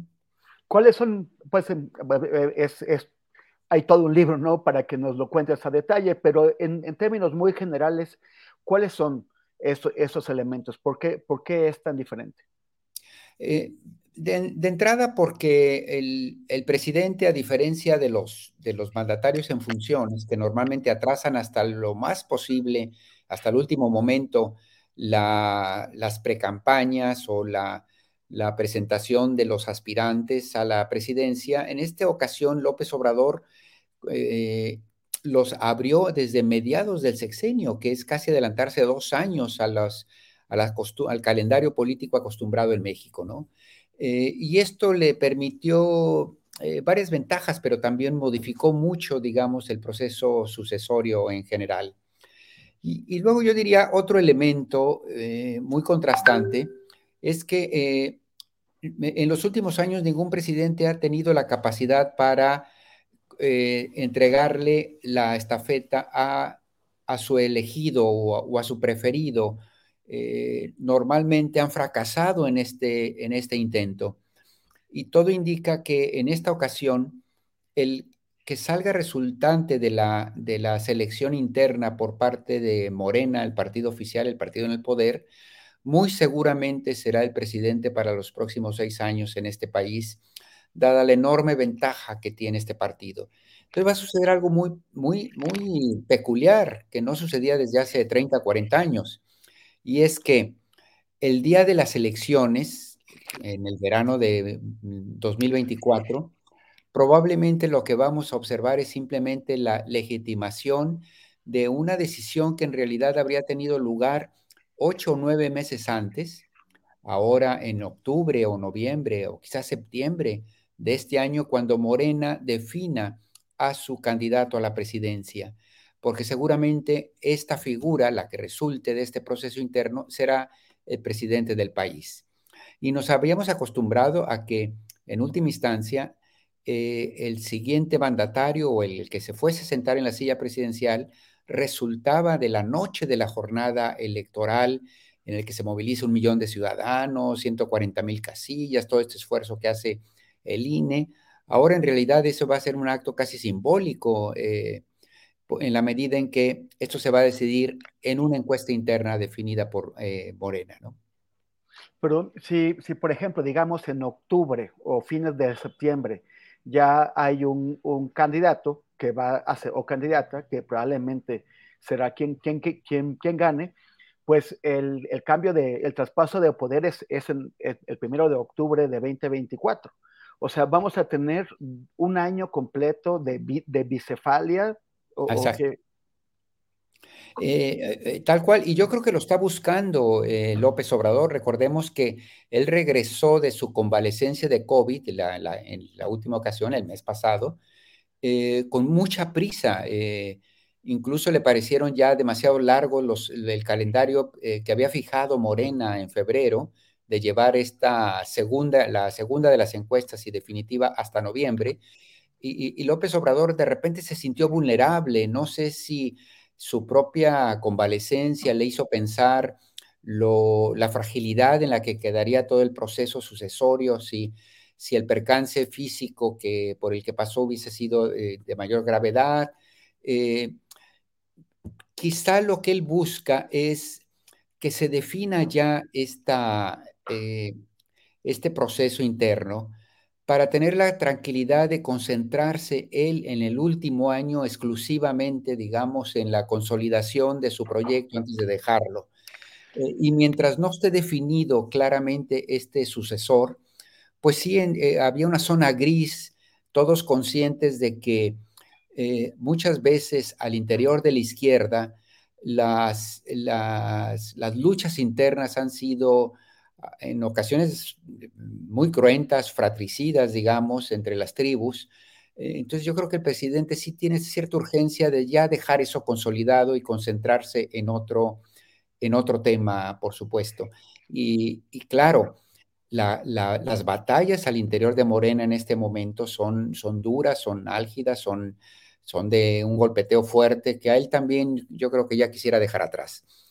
Ahora, los presidentes trataban de atrasar esto justo por lo que acabas de decir, eh, Temoris, que es eh, la bicefalia, porque en el momento en que hay, hay un candidato firme, que los actores políticos perciben como el soberano en los siguientes seis años, pues a muchos ya les interesa quedar mejor, quedar bien con el que va a gobernar seis años que aquel con, con el que le quedan solo diez meses o once meses. Esto es cierto, salvo yo diría en el caso de López Obrador. ¿Por qué?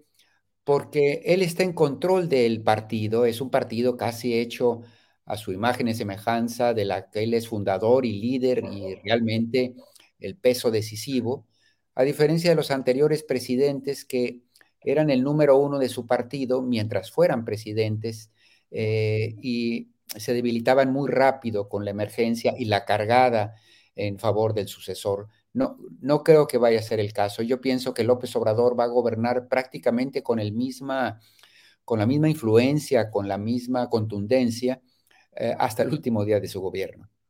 Uno de los, de los no hobby, o sea, uno de los, de los temas favoritos del presidente de la historia de México. Y conoce cómo eh, durante el siglo XX, cada presidente que creyó que estaba dejando a alguien en la silla presidencial a quien podía controlar, pues falló. Eh, Calles pensó que Cárdenas y Cárdenas lo, lo, mandó en una avioneta lejos. Eh, eh, Echeverría, eh, López Portillo lo, lo, mandó de vacaciones al, Pacífico Sur, o sea, Salinas tuvo que hacer una huelga de hambre. Bueno, él, ¿tú crees que López Obrador no teme que le den una sorpresa, que su sucesor, a final de cuentas, ya en el poder, tome un carácter más independiente y que, y que bueno, y que lo desoiga? Eh, yo pienso que, eh, que, sí, que es un proceso inevitable. El poder de la silla presidencial es inmanente en sí mismo, digamos, tiene una fuerza eh, propia, una inercia propia. Recordemos, acabas de, citar el, caso de Salinas con Cedillo.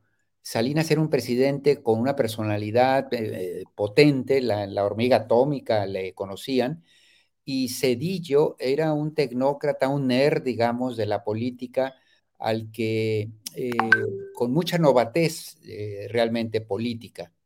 Y sin embargo, recordemos que Cedillo acabó prácticamente exiliando a Salinas, metiendo a su hermano a la cárcel eh, y dejando muy en claro que el poder era del presidente, no de aquel a quien, a, quien había puesto al candidato, ¿no? Es decir, Cedillo, a lo que voy, es un hombre con muchas limitaciones políticas, pero es tal la envergadura presidencial que incluso se impuso a Salinas.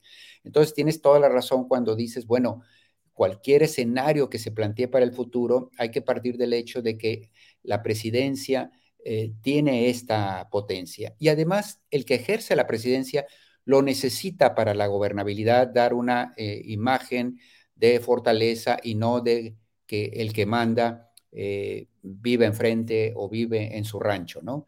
Eh, y por otro lado, yo pienso que López Obrador genuinamente sí está convencido de que el día que deje la presidencia, la deja por completo.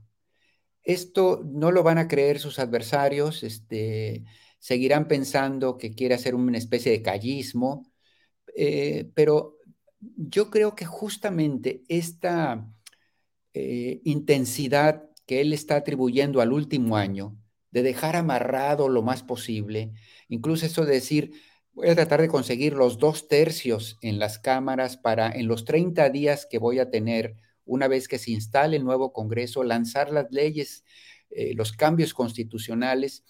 Y lo está diciendo para que sea dentro de su ejercicio cuando él eh, tenga em, o consiga el objetivo de dejar lo más amarrado posible las cosas, porque en efecto en su espíritu está la idea de eh, dejar el poder por completo. Dicho lo anterior, a él sí le gustaría que quien fuera su sucesor estuviese cercano a sus banderas, eh, fiel al programa político y social que se ha planteado la 4T, muchos atribuirían a esta noción justamente la percepción de que tiene una favorita que sentiría mucho más vinculado a su programa o no. Será una especulación hasta el final, por supuesto, pero eh, parte de todos estos eh, elementos. Pero yo sí estoy convencido que él eh, será un expresidente, no un, un, presidente en la sombra, ¿no? Y a ver, que él, ha construido el aparato político electoral más formidable que hemos visto en este país desde, desde la decadencia del PRI. Y, es, un, o sea, es un navío muy complejo en donde hay muchas tripulaciones en competencia y muchos, y muchos segundos oficiales que también aspiran a, tomar el control. Ante el retiro del capitán, yo diría prematuro, porque, porque mm, otros esperarían que siguiera ahí. ¿Qué, ¿Qué, es lo que va a pasar con ese navío? ¿No terminará fragmentándose en, en, varios navíos menores? ¿Será que el mapa electoral del, del, del, futuro cercano en México ya no contará al PRI, al PRD, tal vez ni al PAN, sino a, eh, a, a organizaciones surgidas desde Morena? Sí, esa es una muy buena eh, eh, reflexión y que abre un enorme enigma porque, en efecto, todos nos hemos acostumbrado a visualizar al, obradorismo como una corriente política fuerte que ha hecho polvo a la oposición. y eso responde a la enorme inconformidad de grandes mayorías que le dieron la espalda a los modelos tradicionales pero el hecho es que quien canalizó esta molestia, esta inconformidad, ha sido el liderazgo de un movimiento que encabeza López Obrador y entre eh, el carisma, la popularidad y la astucia política del propio López Obrador, pues ha conseguido, a pesar de las muchas eh, dificultades de estos tiempos de pandemia, de crisis, eh, de limitaciones del contexto internacional, etcétera, en realidad ha, conseguido una gobernabilidad que ahí está, eh, con estabilidad política y económica y un enorme respaldo popular. La gran pregunta que se hace es, ¿cuánto de todo este fenómeno reside en el carisma y el liderazgo personal de López Obrador, que evidentemente no va no se puede trasladar a otra persona tan fácilmente y cuánto está ya consolidado en un proyecto que se, se intenta institucionalizar, intenta hacer un vínculo de identidad con sus bases sociales, etcétera, etcétera. Y eso lo sabremos realmente hasta, hasta que suceda. Yo tengo cierta, me siento razonablemente optimista porque los dos principales cuadros a suceder a López Obrador, los, los dos punteros en estos, en la intención de voto, Claudia Sheinbaum y Marcelo Ebrard, los veo como eh, dos figuras eh, sólidos, con experiencia en la administración pública, con habilidades de liderazgo en sus distintas eh, responsabilidades, vinculados al proyecto social, cada uno con sus propios, con sus propios matices, y rodeados de equipos que pueden eh, consolidarse, ¿no? Y del otro lado, pues sí, una razonable eh, reserva al hecho de que la experiencia de las tribus no es la mejor cuando se han desatado, digamos, las, las pugnas, las guerras civiles.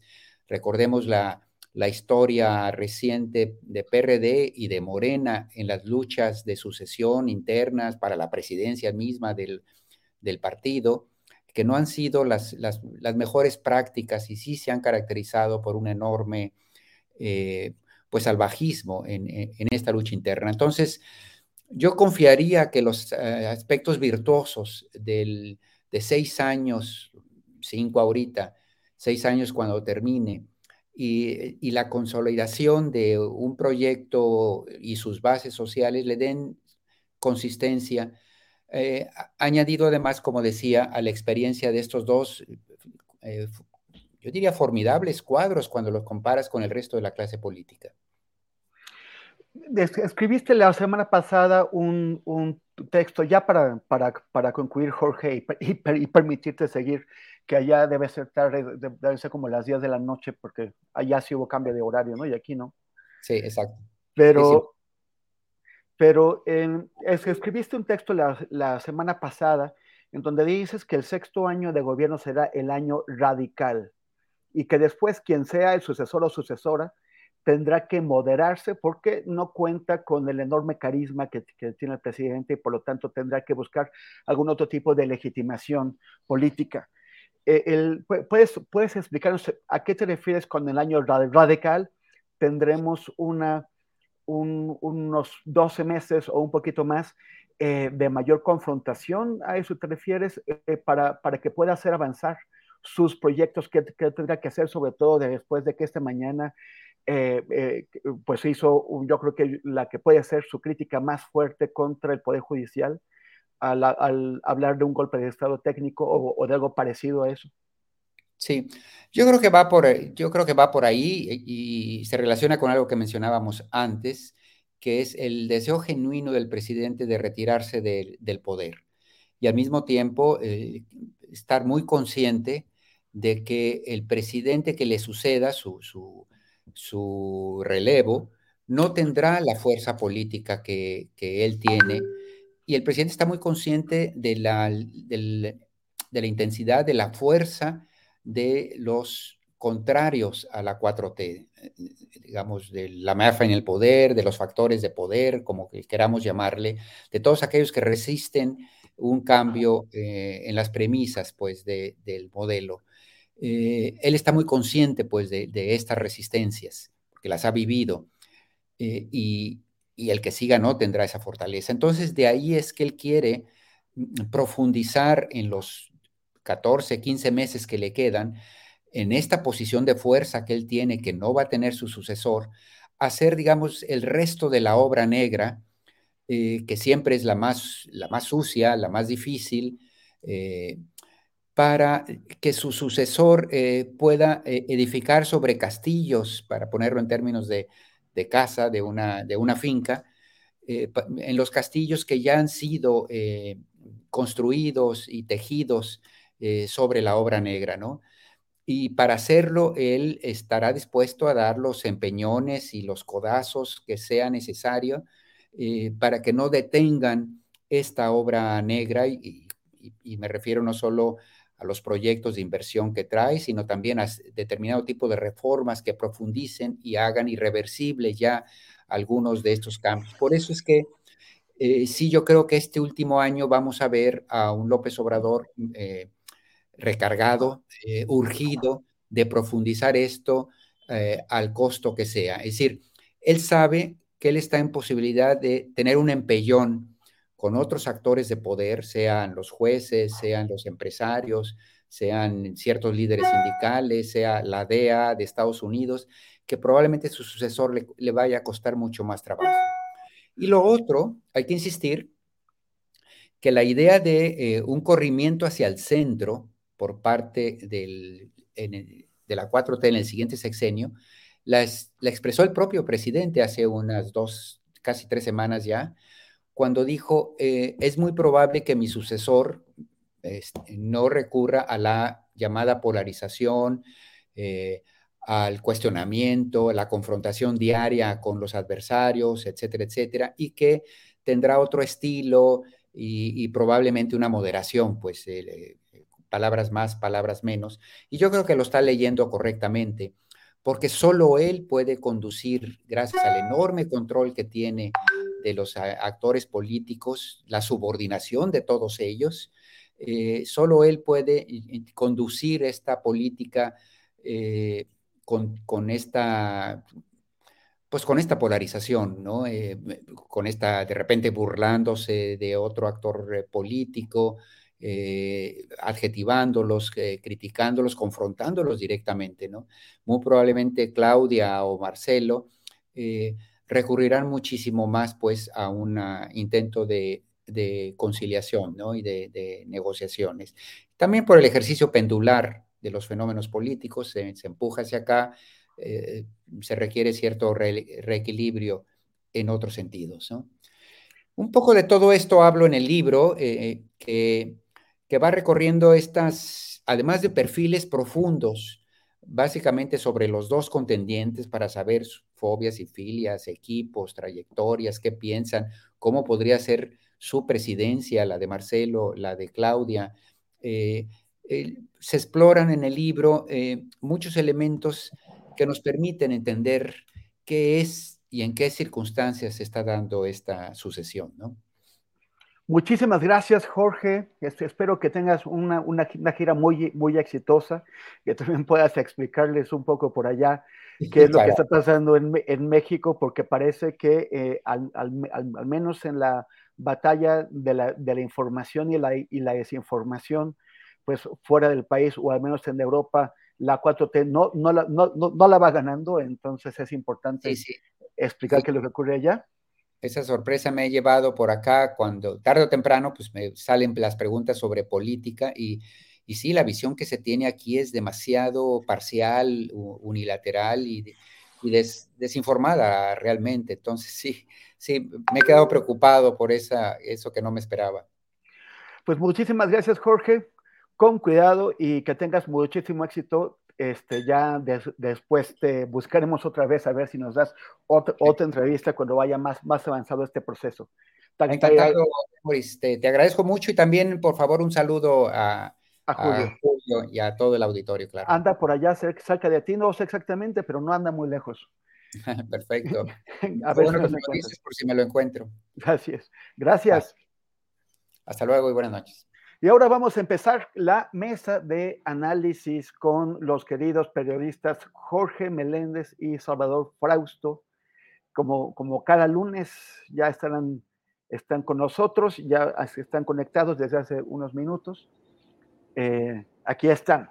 Jorge Meléndez, ¿cómo estás? Muy bien, don Temoris Grejo. Un saludo y abrazo para ti, otro para Salvador. Ah, doña Adriana Buentello. Aquí estamos listos para estar en este segmento que ojalá nos escriban, nos hablen con las opiniones que tenga la audiencia. Gracias, Jorge. Salvador Frausto, buenas, buenas tardes. Hola, Temoris. Hola, Jorge. Me da mucho gusto eh, compartir esta mesa con, eh, ustedes para eh, ver lo, de la semana que está candente previa a las elecciones y con mucho movimiento. Muy buena tarde a la audiencia y a todos. Gracias. Oigan, pues lo primero que, quisiera comentarles o, preguntarles, a ver, Salvador Frausto, eh, ¿qué opinión te, merece que el, día de ayer eh, un grupo de manifestantes que denuncia que estamos entrando en una dictadura y que nos están limitando y cortando la libertad de expresión, haya ido a atacar a otros manifestantes, haya pues eh, los haya expulsado de donde estaban, haya roto eh, las, las, pancartas que tenían, incluso hayan arrancado estas em, cruces que tenían los nombres de los 49 bebés de la guardería ABC que murieron quemados. Bueno, pues eh, sí, ayer se escenificó esta eh, infortunada eh, protesta que terminó en unas agresiones. Vimos las fotos, vimos los videos donde estos personajes del movimiento que se, se hacen llamar chalecos amarillos o chalecos por México y que bueno, pues están finalmente convocados por eh, Claudio X González por este movimiento que respalda a el PRI, el PAN y el PRD en, en su alianza político-electoral llamada Va por México y en su expresión, digamos, como ellos dicen, de la sociedad civil que, le, que se le llama o Sí por México o Unidos. Em, bueno, pues siempre se habían quejado ese, este sector de la población civil em, de la violencia que se podía ejercer desde el lado de las manifestaciones de la izquierda o de los movimientos progresistas. Y eh, lo que vimos ayer es a uno de, estos señores con eh, eh, participantes de estas marchas o manifestaciones, pues realmente amenazando, empujando a un anciano, a una persona de la tercera edad y, este, y quitando las cruces que conmemoran el tema de los niños fallecidos en la tragedia de la del ABC, incluso utilizando esas cruces para amagar, para amenazar a los a, la gente que estaba ahí eh, manifestándose desde marzo fuera de la Suprema Corte de Justicia. Quizás sea bueno subrayar que esa, ese plantón está desde marzo y es eh, un movimiento que eh, pues reclama la corrupción de los jueces, que no ha estado de acuerdo en las decisiones de la Suprema Corte de Justicia de la Nación y em, pues este, mm, estos manifestantes estaban allá afuera, llegaron eh, los manifestantes de, la derecha organizada y se creó ese eh, desafortunado eh, zipizape que por suerte no, no pasó a mayores, pero me hizo recordar pues en, el tiempo de la campaña de Lula, un, texto que tú, Temoris, escribiste para Milenio, donde eh, los simpatizantes de Bolsonaro, eh, hubo incluso eh, casos radicales de, de grescas donde hubo personas fallecidas, donde estos simpatizantes de la derecha radical llegan a matar personas em, y pues eso es muy, muy peligroso cuando los grupos radicales, ya sea de derecha o de izquierda, pues adquieren ya esa pasión tan tremenda y además la oposición siempre abrazando esas causas tan eh, impopulares, ¿no? Defender a jueces, defender a autoridades electorales que eh, pues está, juegan de, eh, con un lado de la, de la, ecuación política y con estos magistrados que también juegan con un lado de la ecuación política y al decir eso me refiero con las posiciones de la alianza donde están PAN, PRI y PRD y bueno pues es, es, es lamentable y me parece que que eso no los hace crecer, los empequeñece, los deja en ese 30% que tienen de, de, simpatías estos, estos grupos que no consiguen liderazgos que los representen. Gracias, gracias Salvador. Jorge Meléndez, ¿tú crees que esto anticipa que se va a, calentar el proceso político, el ambiente rumbo, rumbo a las elecciones del próximo año? Eh, esto eh, puede ser que algunos grupos eh, tal vez con afán de, provocación más que de otra cosa, eh, quieran provocar violencia. Bueno, ya está caliente el ambiente, pero yo haría algunas reflexiones. Primero, acordémonos que el señor López Obrador se ha manifestado antes de ser presidente de la República muchísimas veces y él ha dicho, no hemos roto un vidrio y ha sido cierto. Y luego él ha permitido, sin reprimir, una serie de manifestaciones. Bueno, la más, eh, eh, la de las primeras fue esta de Frena, que se tuvo que levantar porque las casas de campaña volaban y no porque llegaran a reprimirlos ni policías ni nada. Y las otras manifestaciones, algunas importantes numéricamente y otras eh, verdaderamente lamentables, no fueron reprimidas ni por la policía ni por los militantes o simpatizantes del Obrador. Bueno, la derecha que ahora está pues de plácemes porque en España ganó y porque ha ganado en algunas otras partes y sigue eh, su marcha en Estados Unidos, pues ahora como no puede enfrentarse eh, en una serie de terrenos a esta izquierda, pues llega no solamente a amenazar, sino a golpear.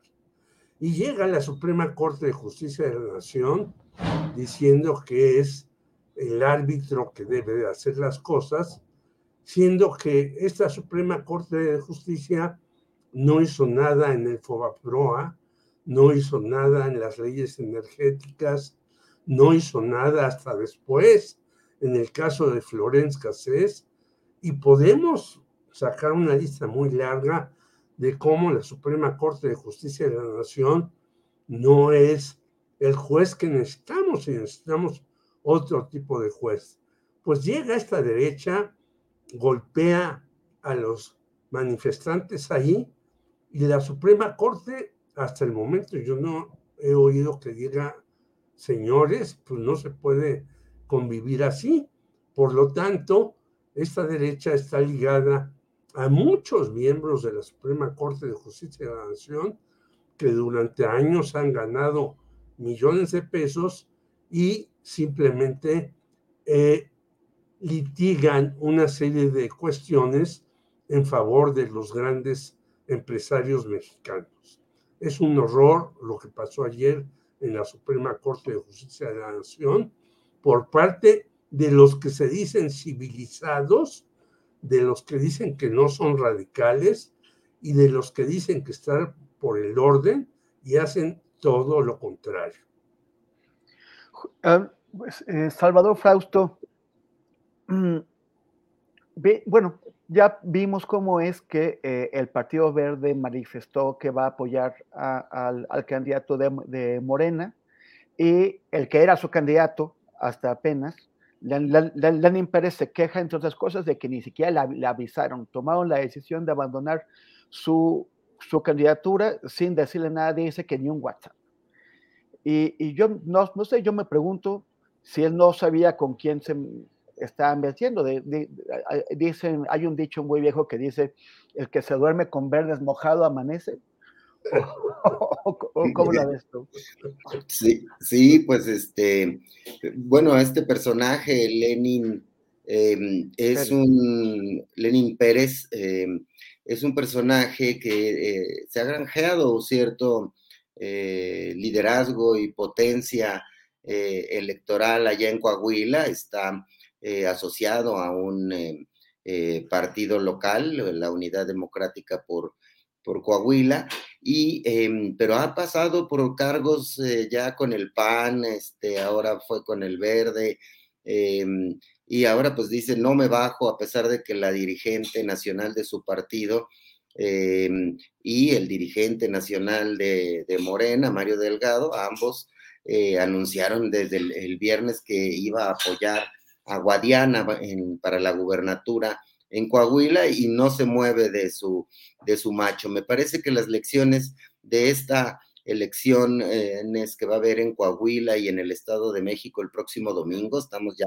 a nada de que eso ocurra, son muy interesantes, porque en el caso de Coahuila, al ir dividido eh, la coalición eh, gobernante, es decir, Morena, PT y Verde, van divididos, Morena lanza a Guadiana, el PT lanza a Mejía Verdeja y el Partido Verde con este partido local lanzan a Lenin eh, Pérez. Entonces, Ahí las previsiones, las previsiones electorales, eh, según las eh, últimas encuestas, es que ganaría Manolo Jiménez, que va en unidad con PRI, PAN y PRD, y se llevaría una victoria más o menos holgada o bastante holgada en aquel em, territorio, donde me gustaría destacar un dato importante que va a jugar, em, eh, me parece, de manera eh, decisiva en, estas, en ambas elecciones, tanto la de Coahuila como la del Estado de México, que es la popularidad del presidente versus la popularidad del gobernador. En el caso de Coahuila, eh, Riquelme, el gobernador,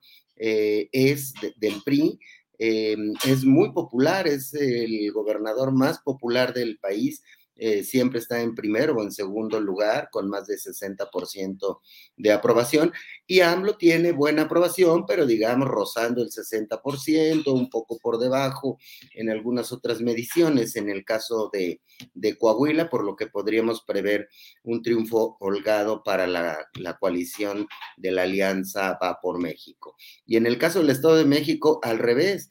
Ahí eh, van en unidad morena, PT y verde y las mediciones, pues prácticamente todas las encuestas eh, dan por ganadora a Delfina Gómez. La diferencia es que algunos lo ponen 4 o 6% y otros más de 20%. Entonces, en ese caso, Del Mazo tiene una popularidad de 34, 36% según ciertas eh, encuestas y hasta un tope de de 50% según otras, pero el presidente López Obrador tiene una popularidad allá de 68% en el Estado de México, por lo que también se esperaría eh, una victoria eh, más o menos holgada de Delfina Gómez en aquella entidad. Eh, y bueno, pues esos son, con esos números llegamos a la antesala de estas elecciones que podrían darle a la coalición de Morena su gobernatura 23 y quitarle una más al PRI, que se quedaría solamente con Coahuila y con Durango, que prácticamente se la regaló el PAN. Jorge Meléndez, ¿y qué pasa? Tú, eh, pues toda tu vida política viste eh, al, al, grupo Atlacomulco dominando, enseñoreado en el Estado de México. Y ahora eh, es casi lo que, lo, que, lo que parecía que no iba a ocurrir, que es una derrota de este, grupo, de su candidata. Eh, ¿Cómo crees que, afecte esto la vida política del país y sobre todo la del Estado de México? Sí, eh, un apunte inicial. No hay que olvidar que el señor Lenin Pérez es hijo del señor Pérez Correa, que fue el secretario de Trabajadores de la UNAM, y que antes de morir se hizo, sin consultarle a nadie, asesor de Carlos Salinas de Gortari. Y luego, como ya no tenía muchas ganas de estar aquí, porque además lo operaron de un riñón y estaba muy mal, se fue a Coahuila y formó su imperio ahí. Y este señor Lenin Pérez es su hijo. Entonces, no hay que olvidar eso y por eso el señor Lenin Pérez, aunque le diga el Partido Verde lo que le diga, pues él va a hacer su ronchita ya en Coahuila.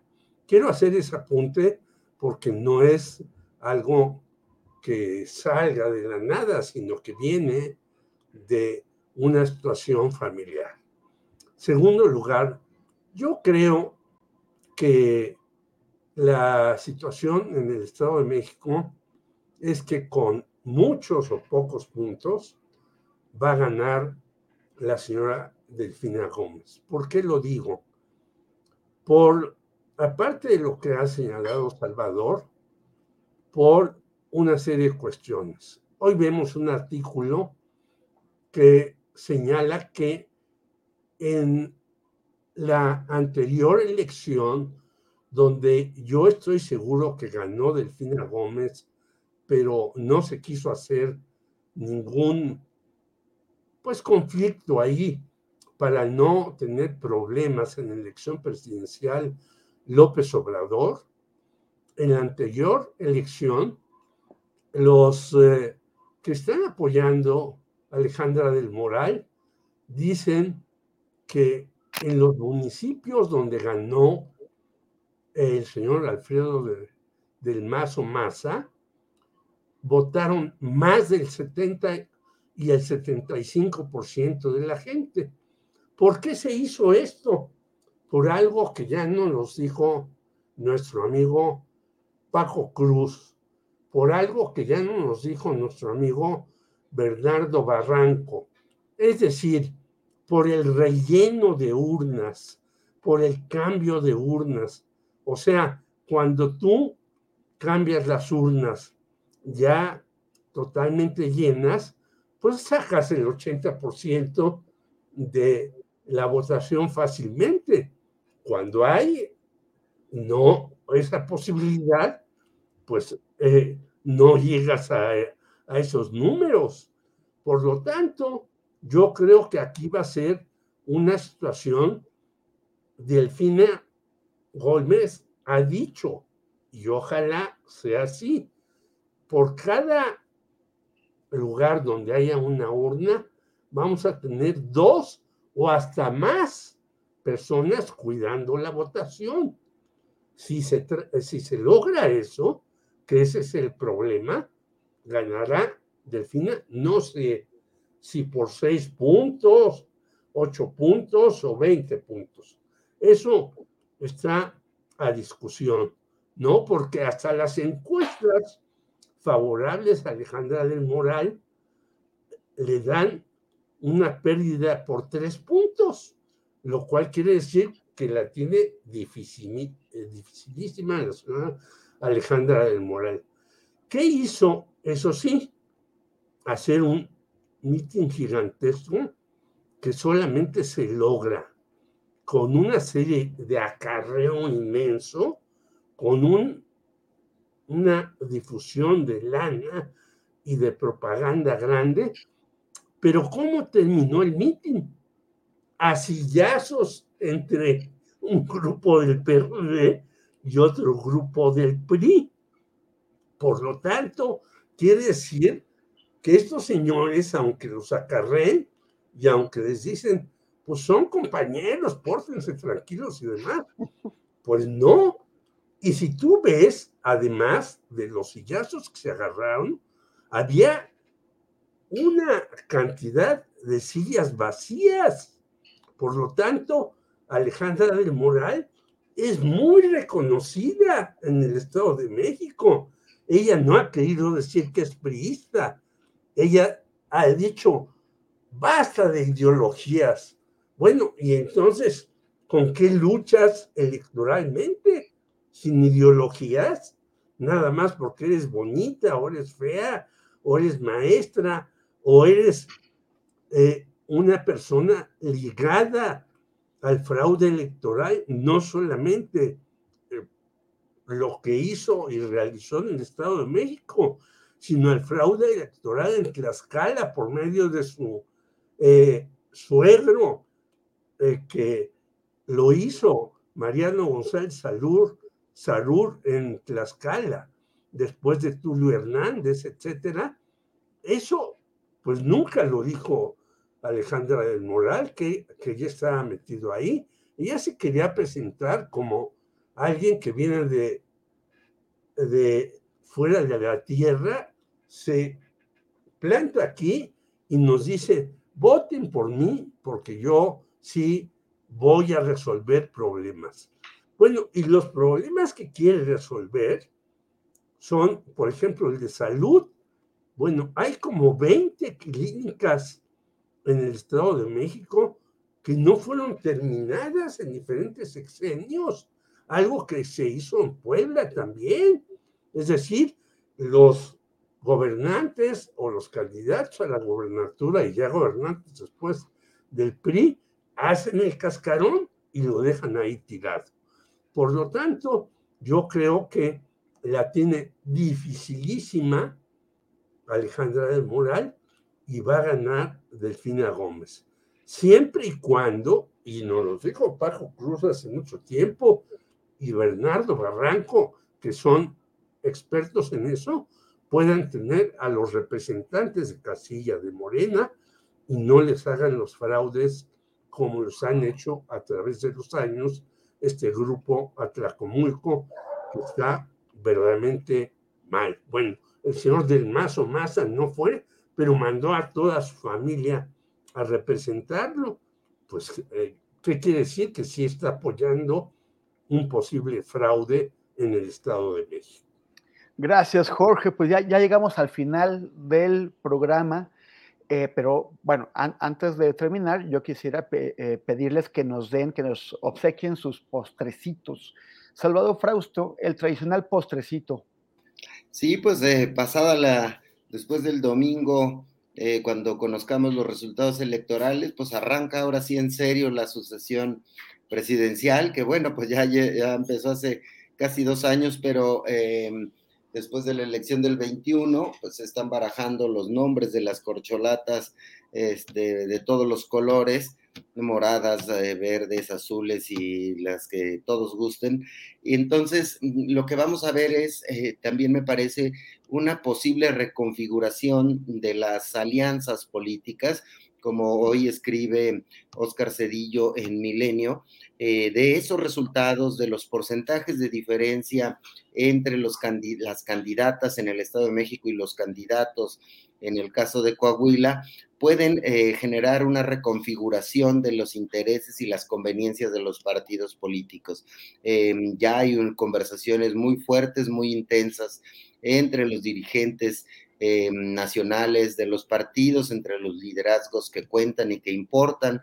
Hay una discusión también eh, sobre los métodos de selección y eh, dependiendo de esos resultados es como se va a encaminar la, la sucesión presidencial de 2024, a ver qué tanto músculo muestra Morena y sus aliados, qué tanto le cobra Morena al PT o al Verde eh, el no ir juntos en Coahuila o no, o siguen siendo sus compañeros eh, de viaje por conveniencia política. Eso son los escenarios que vamos a, mirar eh, pasado el domingo. Y bueno, pues vamos a estar muy atentos a analizar a través de reportajes en, las plataformas de Milenio este, este tipo de, de informaciones, cómo están jugando cada uno de los, de los partidos y una cobertura especial que vamos a realizar de las elecciones el próximo domingo. Entonces, bueno, pues estamos eh, para nuestro oficio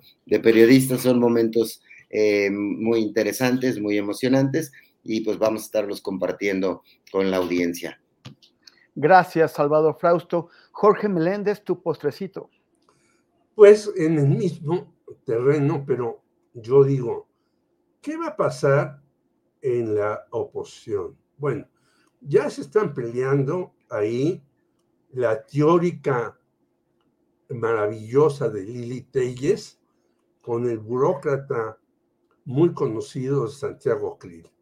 Hay un pleito ahí y dicen, bueno, pues es un buen pleito porque en todas las eh, elecciones los pleitos atraen la atención. Sí, pero atraen la atención si hay algún bagaje cultural, alguna posición política seria, algún cambio en lo que se debe de hacer en el país, etc. Entonces, es un pleito entre dos personas ahí que no tienen ninguna relación real con la política mexicana. Pero además está el caso de Alito. Alito quiere seguir siendo el que sea el candidato a la presidencia. ¿Qué va a pasar ahí en ese grupo? Bueno, del PRD, pues hay que comprarle más sillas al señor Zambrano para que los mande a todos los actos con sus sillas y los agarre a sillas a los que no les gusta. Pero por el otro lado, yo creo que ahí sí, lo que acaba de pasar en Coahuila, que no dudo que vaya a ganar, obviamente, el señor Jiménez, ahí, en ese lugar, ¿qué va a hacer López Obrador con un señor Alberto Anaya, que ya lleva más de 30 años de dirigir ese partido, que lo ha hecho bastante mal? ¿Qué va a hacer el señor Fernández Noroña ahí en el PT? Bueno, es son las incógnitas que yo tengo, porque el Partido Verde, muy hábilmente, como siempre lo hace, pues ya le dijo al señor López Obrador, como decía Cantinflas en el policía, a sus órdenes, jefe, y ya ellos dijeron, votemos por Guadiana, no va a tener ningún resultado real y efectivo esa votación pero ellos dijeron, ya nos alineamos. Pero en el PT no, siguen con Ricardo Mejía. ¿Qué va a suceder con el señor Alberto Anaya? Que lo único que ha hecho es meter a algunas personas como sus candidatos a diputados y seguir cobrando en el magisterio, en guarderías y en otros lugares por medio de su alianza con los grupos en el poder. He ahí una de las incógnitas graves y creo que hay que decirle al señor Alberto Anaya que lo formaron los hermanos Salinas, hay que decirlo. Adiós, ya te llegó tu hora. Muchas gracias, Jorge Meléndez. Muchas gracias, Salvador Frausto. Nos vemos el próximo lunes. Gracias, Salvador. Gracias, eh, Temoris. Gracias, Jorge. Abrazos para ambos y que tengan muy buena semana. Gracias y muy, muchas gracias también, Jorge. Un abrazo para todos y muy amables por escucharnos nos hacen mucha falta sus comentarios para que seamos más certeros y podamos decir lo que el público eh, tenga a la mano para tener mayor información. Hasta luego, nos vemos dentro de ocho días. Hasta luego. Y ahora, antes de cerrar el programa, vamos a, a conversar un momentito con Adriana Buentello, que tiene un, bueno, no es Adriana Barranco, ¿verdad?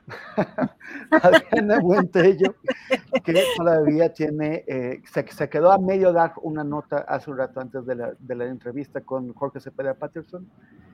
Entonces, Así es, querido Temoris, pues es que eh, pues el día de ayer vimos un comunicado que emitió la Comisión Nacional de Derechos Humanos y que es muy relevante el comentarlo, Temoris, porque eh, pues sobre todo la titular, la presidenta de esta comisión, pues tiene una, un perfil, una historia, pues que para el, para el posicionamiento que tiene esta comisión, pues llama mucho la atención porque después de que se diera a conocer, se revelara esta información respecto al espionaje en contra de Alejandro Encinas, el, subsecretario de Derechos Humanos y el titular también de esta COVAC, de esta Comisión eh, Especial para la Investigación del caso Ayotzinapa, eh, pues que fue espiado con este sistema Pegasus y que además tiene, eh, pues el tema es que tiene una, eh, digamos, una, la verificación de esta información, pues a través de un análisis forense que hace este eh, laboratorio, este Citizen Lab,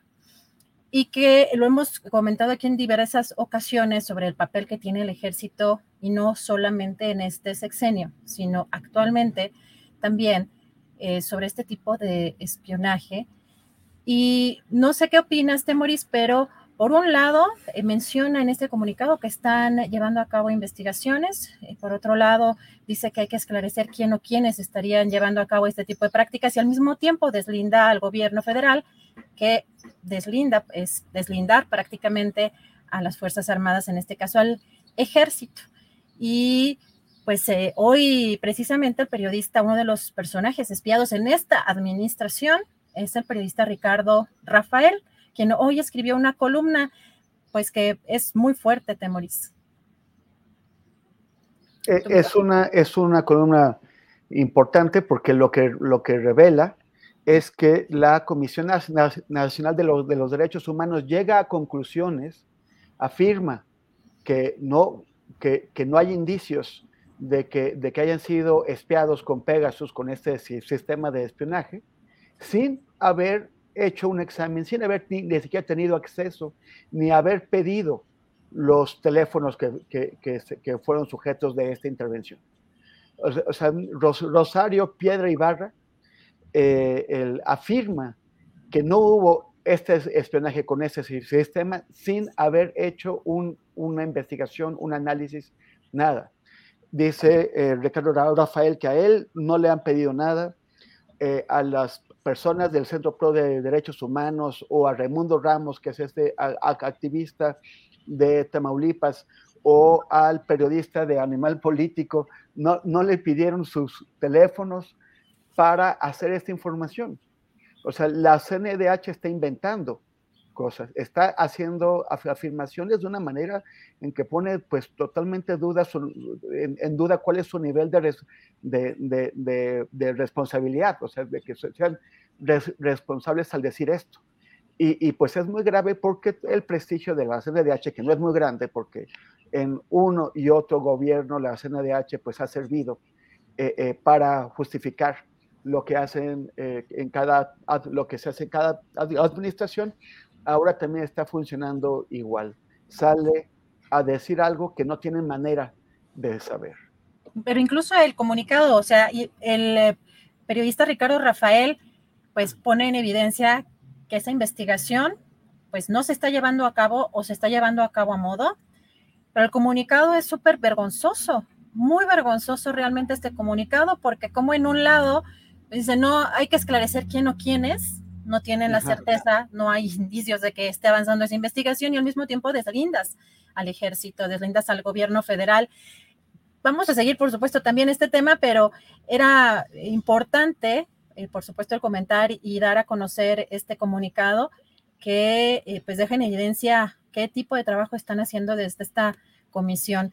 Eh, pero bueno, también cambiando un poco de tema, ya algo de lo que pues también hoy fue importante en términos informativos, Temoris, es que ya retiraron órdenes de aprehensión en contra de Rosario Robles por lavado de dinero y delincuencia en el caso de la estafa maestra. Y fíjate, otro que quiere prohibir las mañaneras en el proceso electoral, pero finalmente prohibir las mañaneras es el dirigente del Partido Acción Nacional, Marco Cortés, puso un tuit eh, justamente donde dice AMLO puso en marcha una elección de Estado en contra de la ley, llama al voto por Morena en su espectáculo mañanero, violando la ley, ataca a la oposición, impulsa sus corcholatas usando todo el dinero y aparato del gobierno.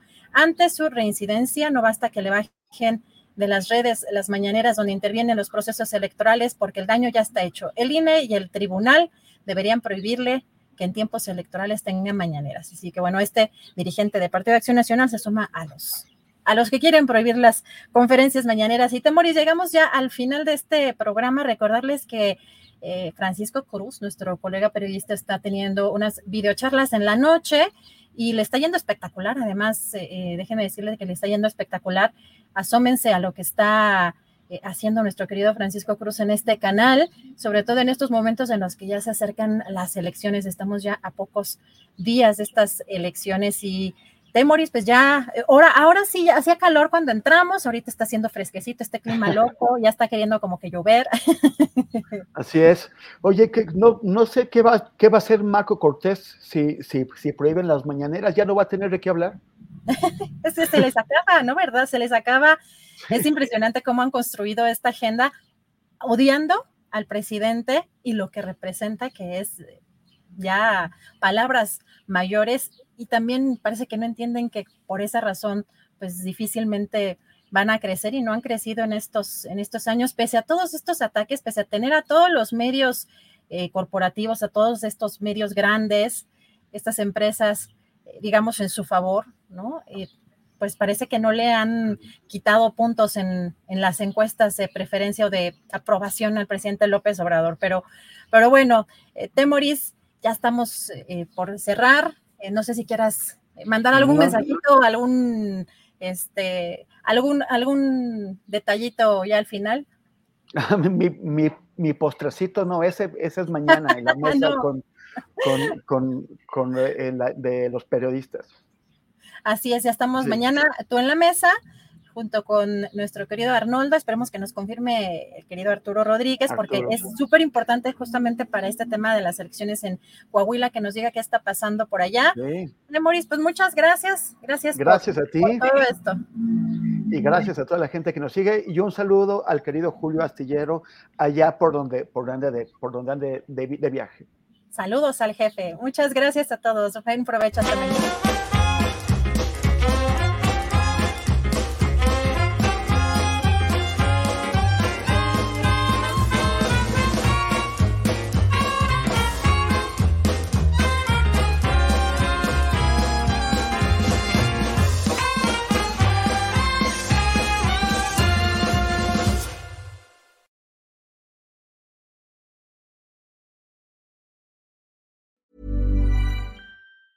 Planning for your next trip? Elevate your travel style with Quince. Quince has all the jet setting essentials you'll want for your next getaway, like European linen, premium luggage options, buttery soft Italian leather bags, and so much more. And it's all priced at 50 to 80% less than similar brands. Plus, Quince only works with factories that use safe and ethical manufacturing practices. Pack your bags with high-quality essentials you'll be wearing for vacations to come with Quince. Go to quince.com slash trip for free shipping and 365-day returns.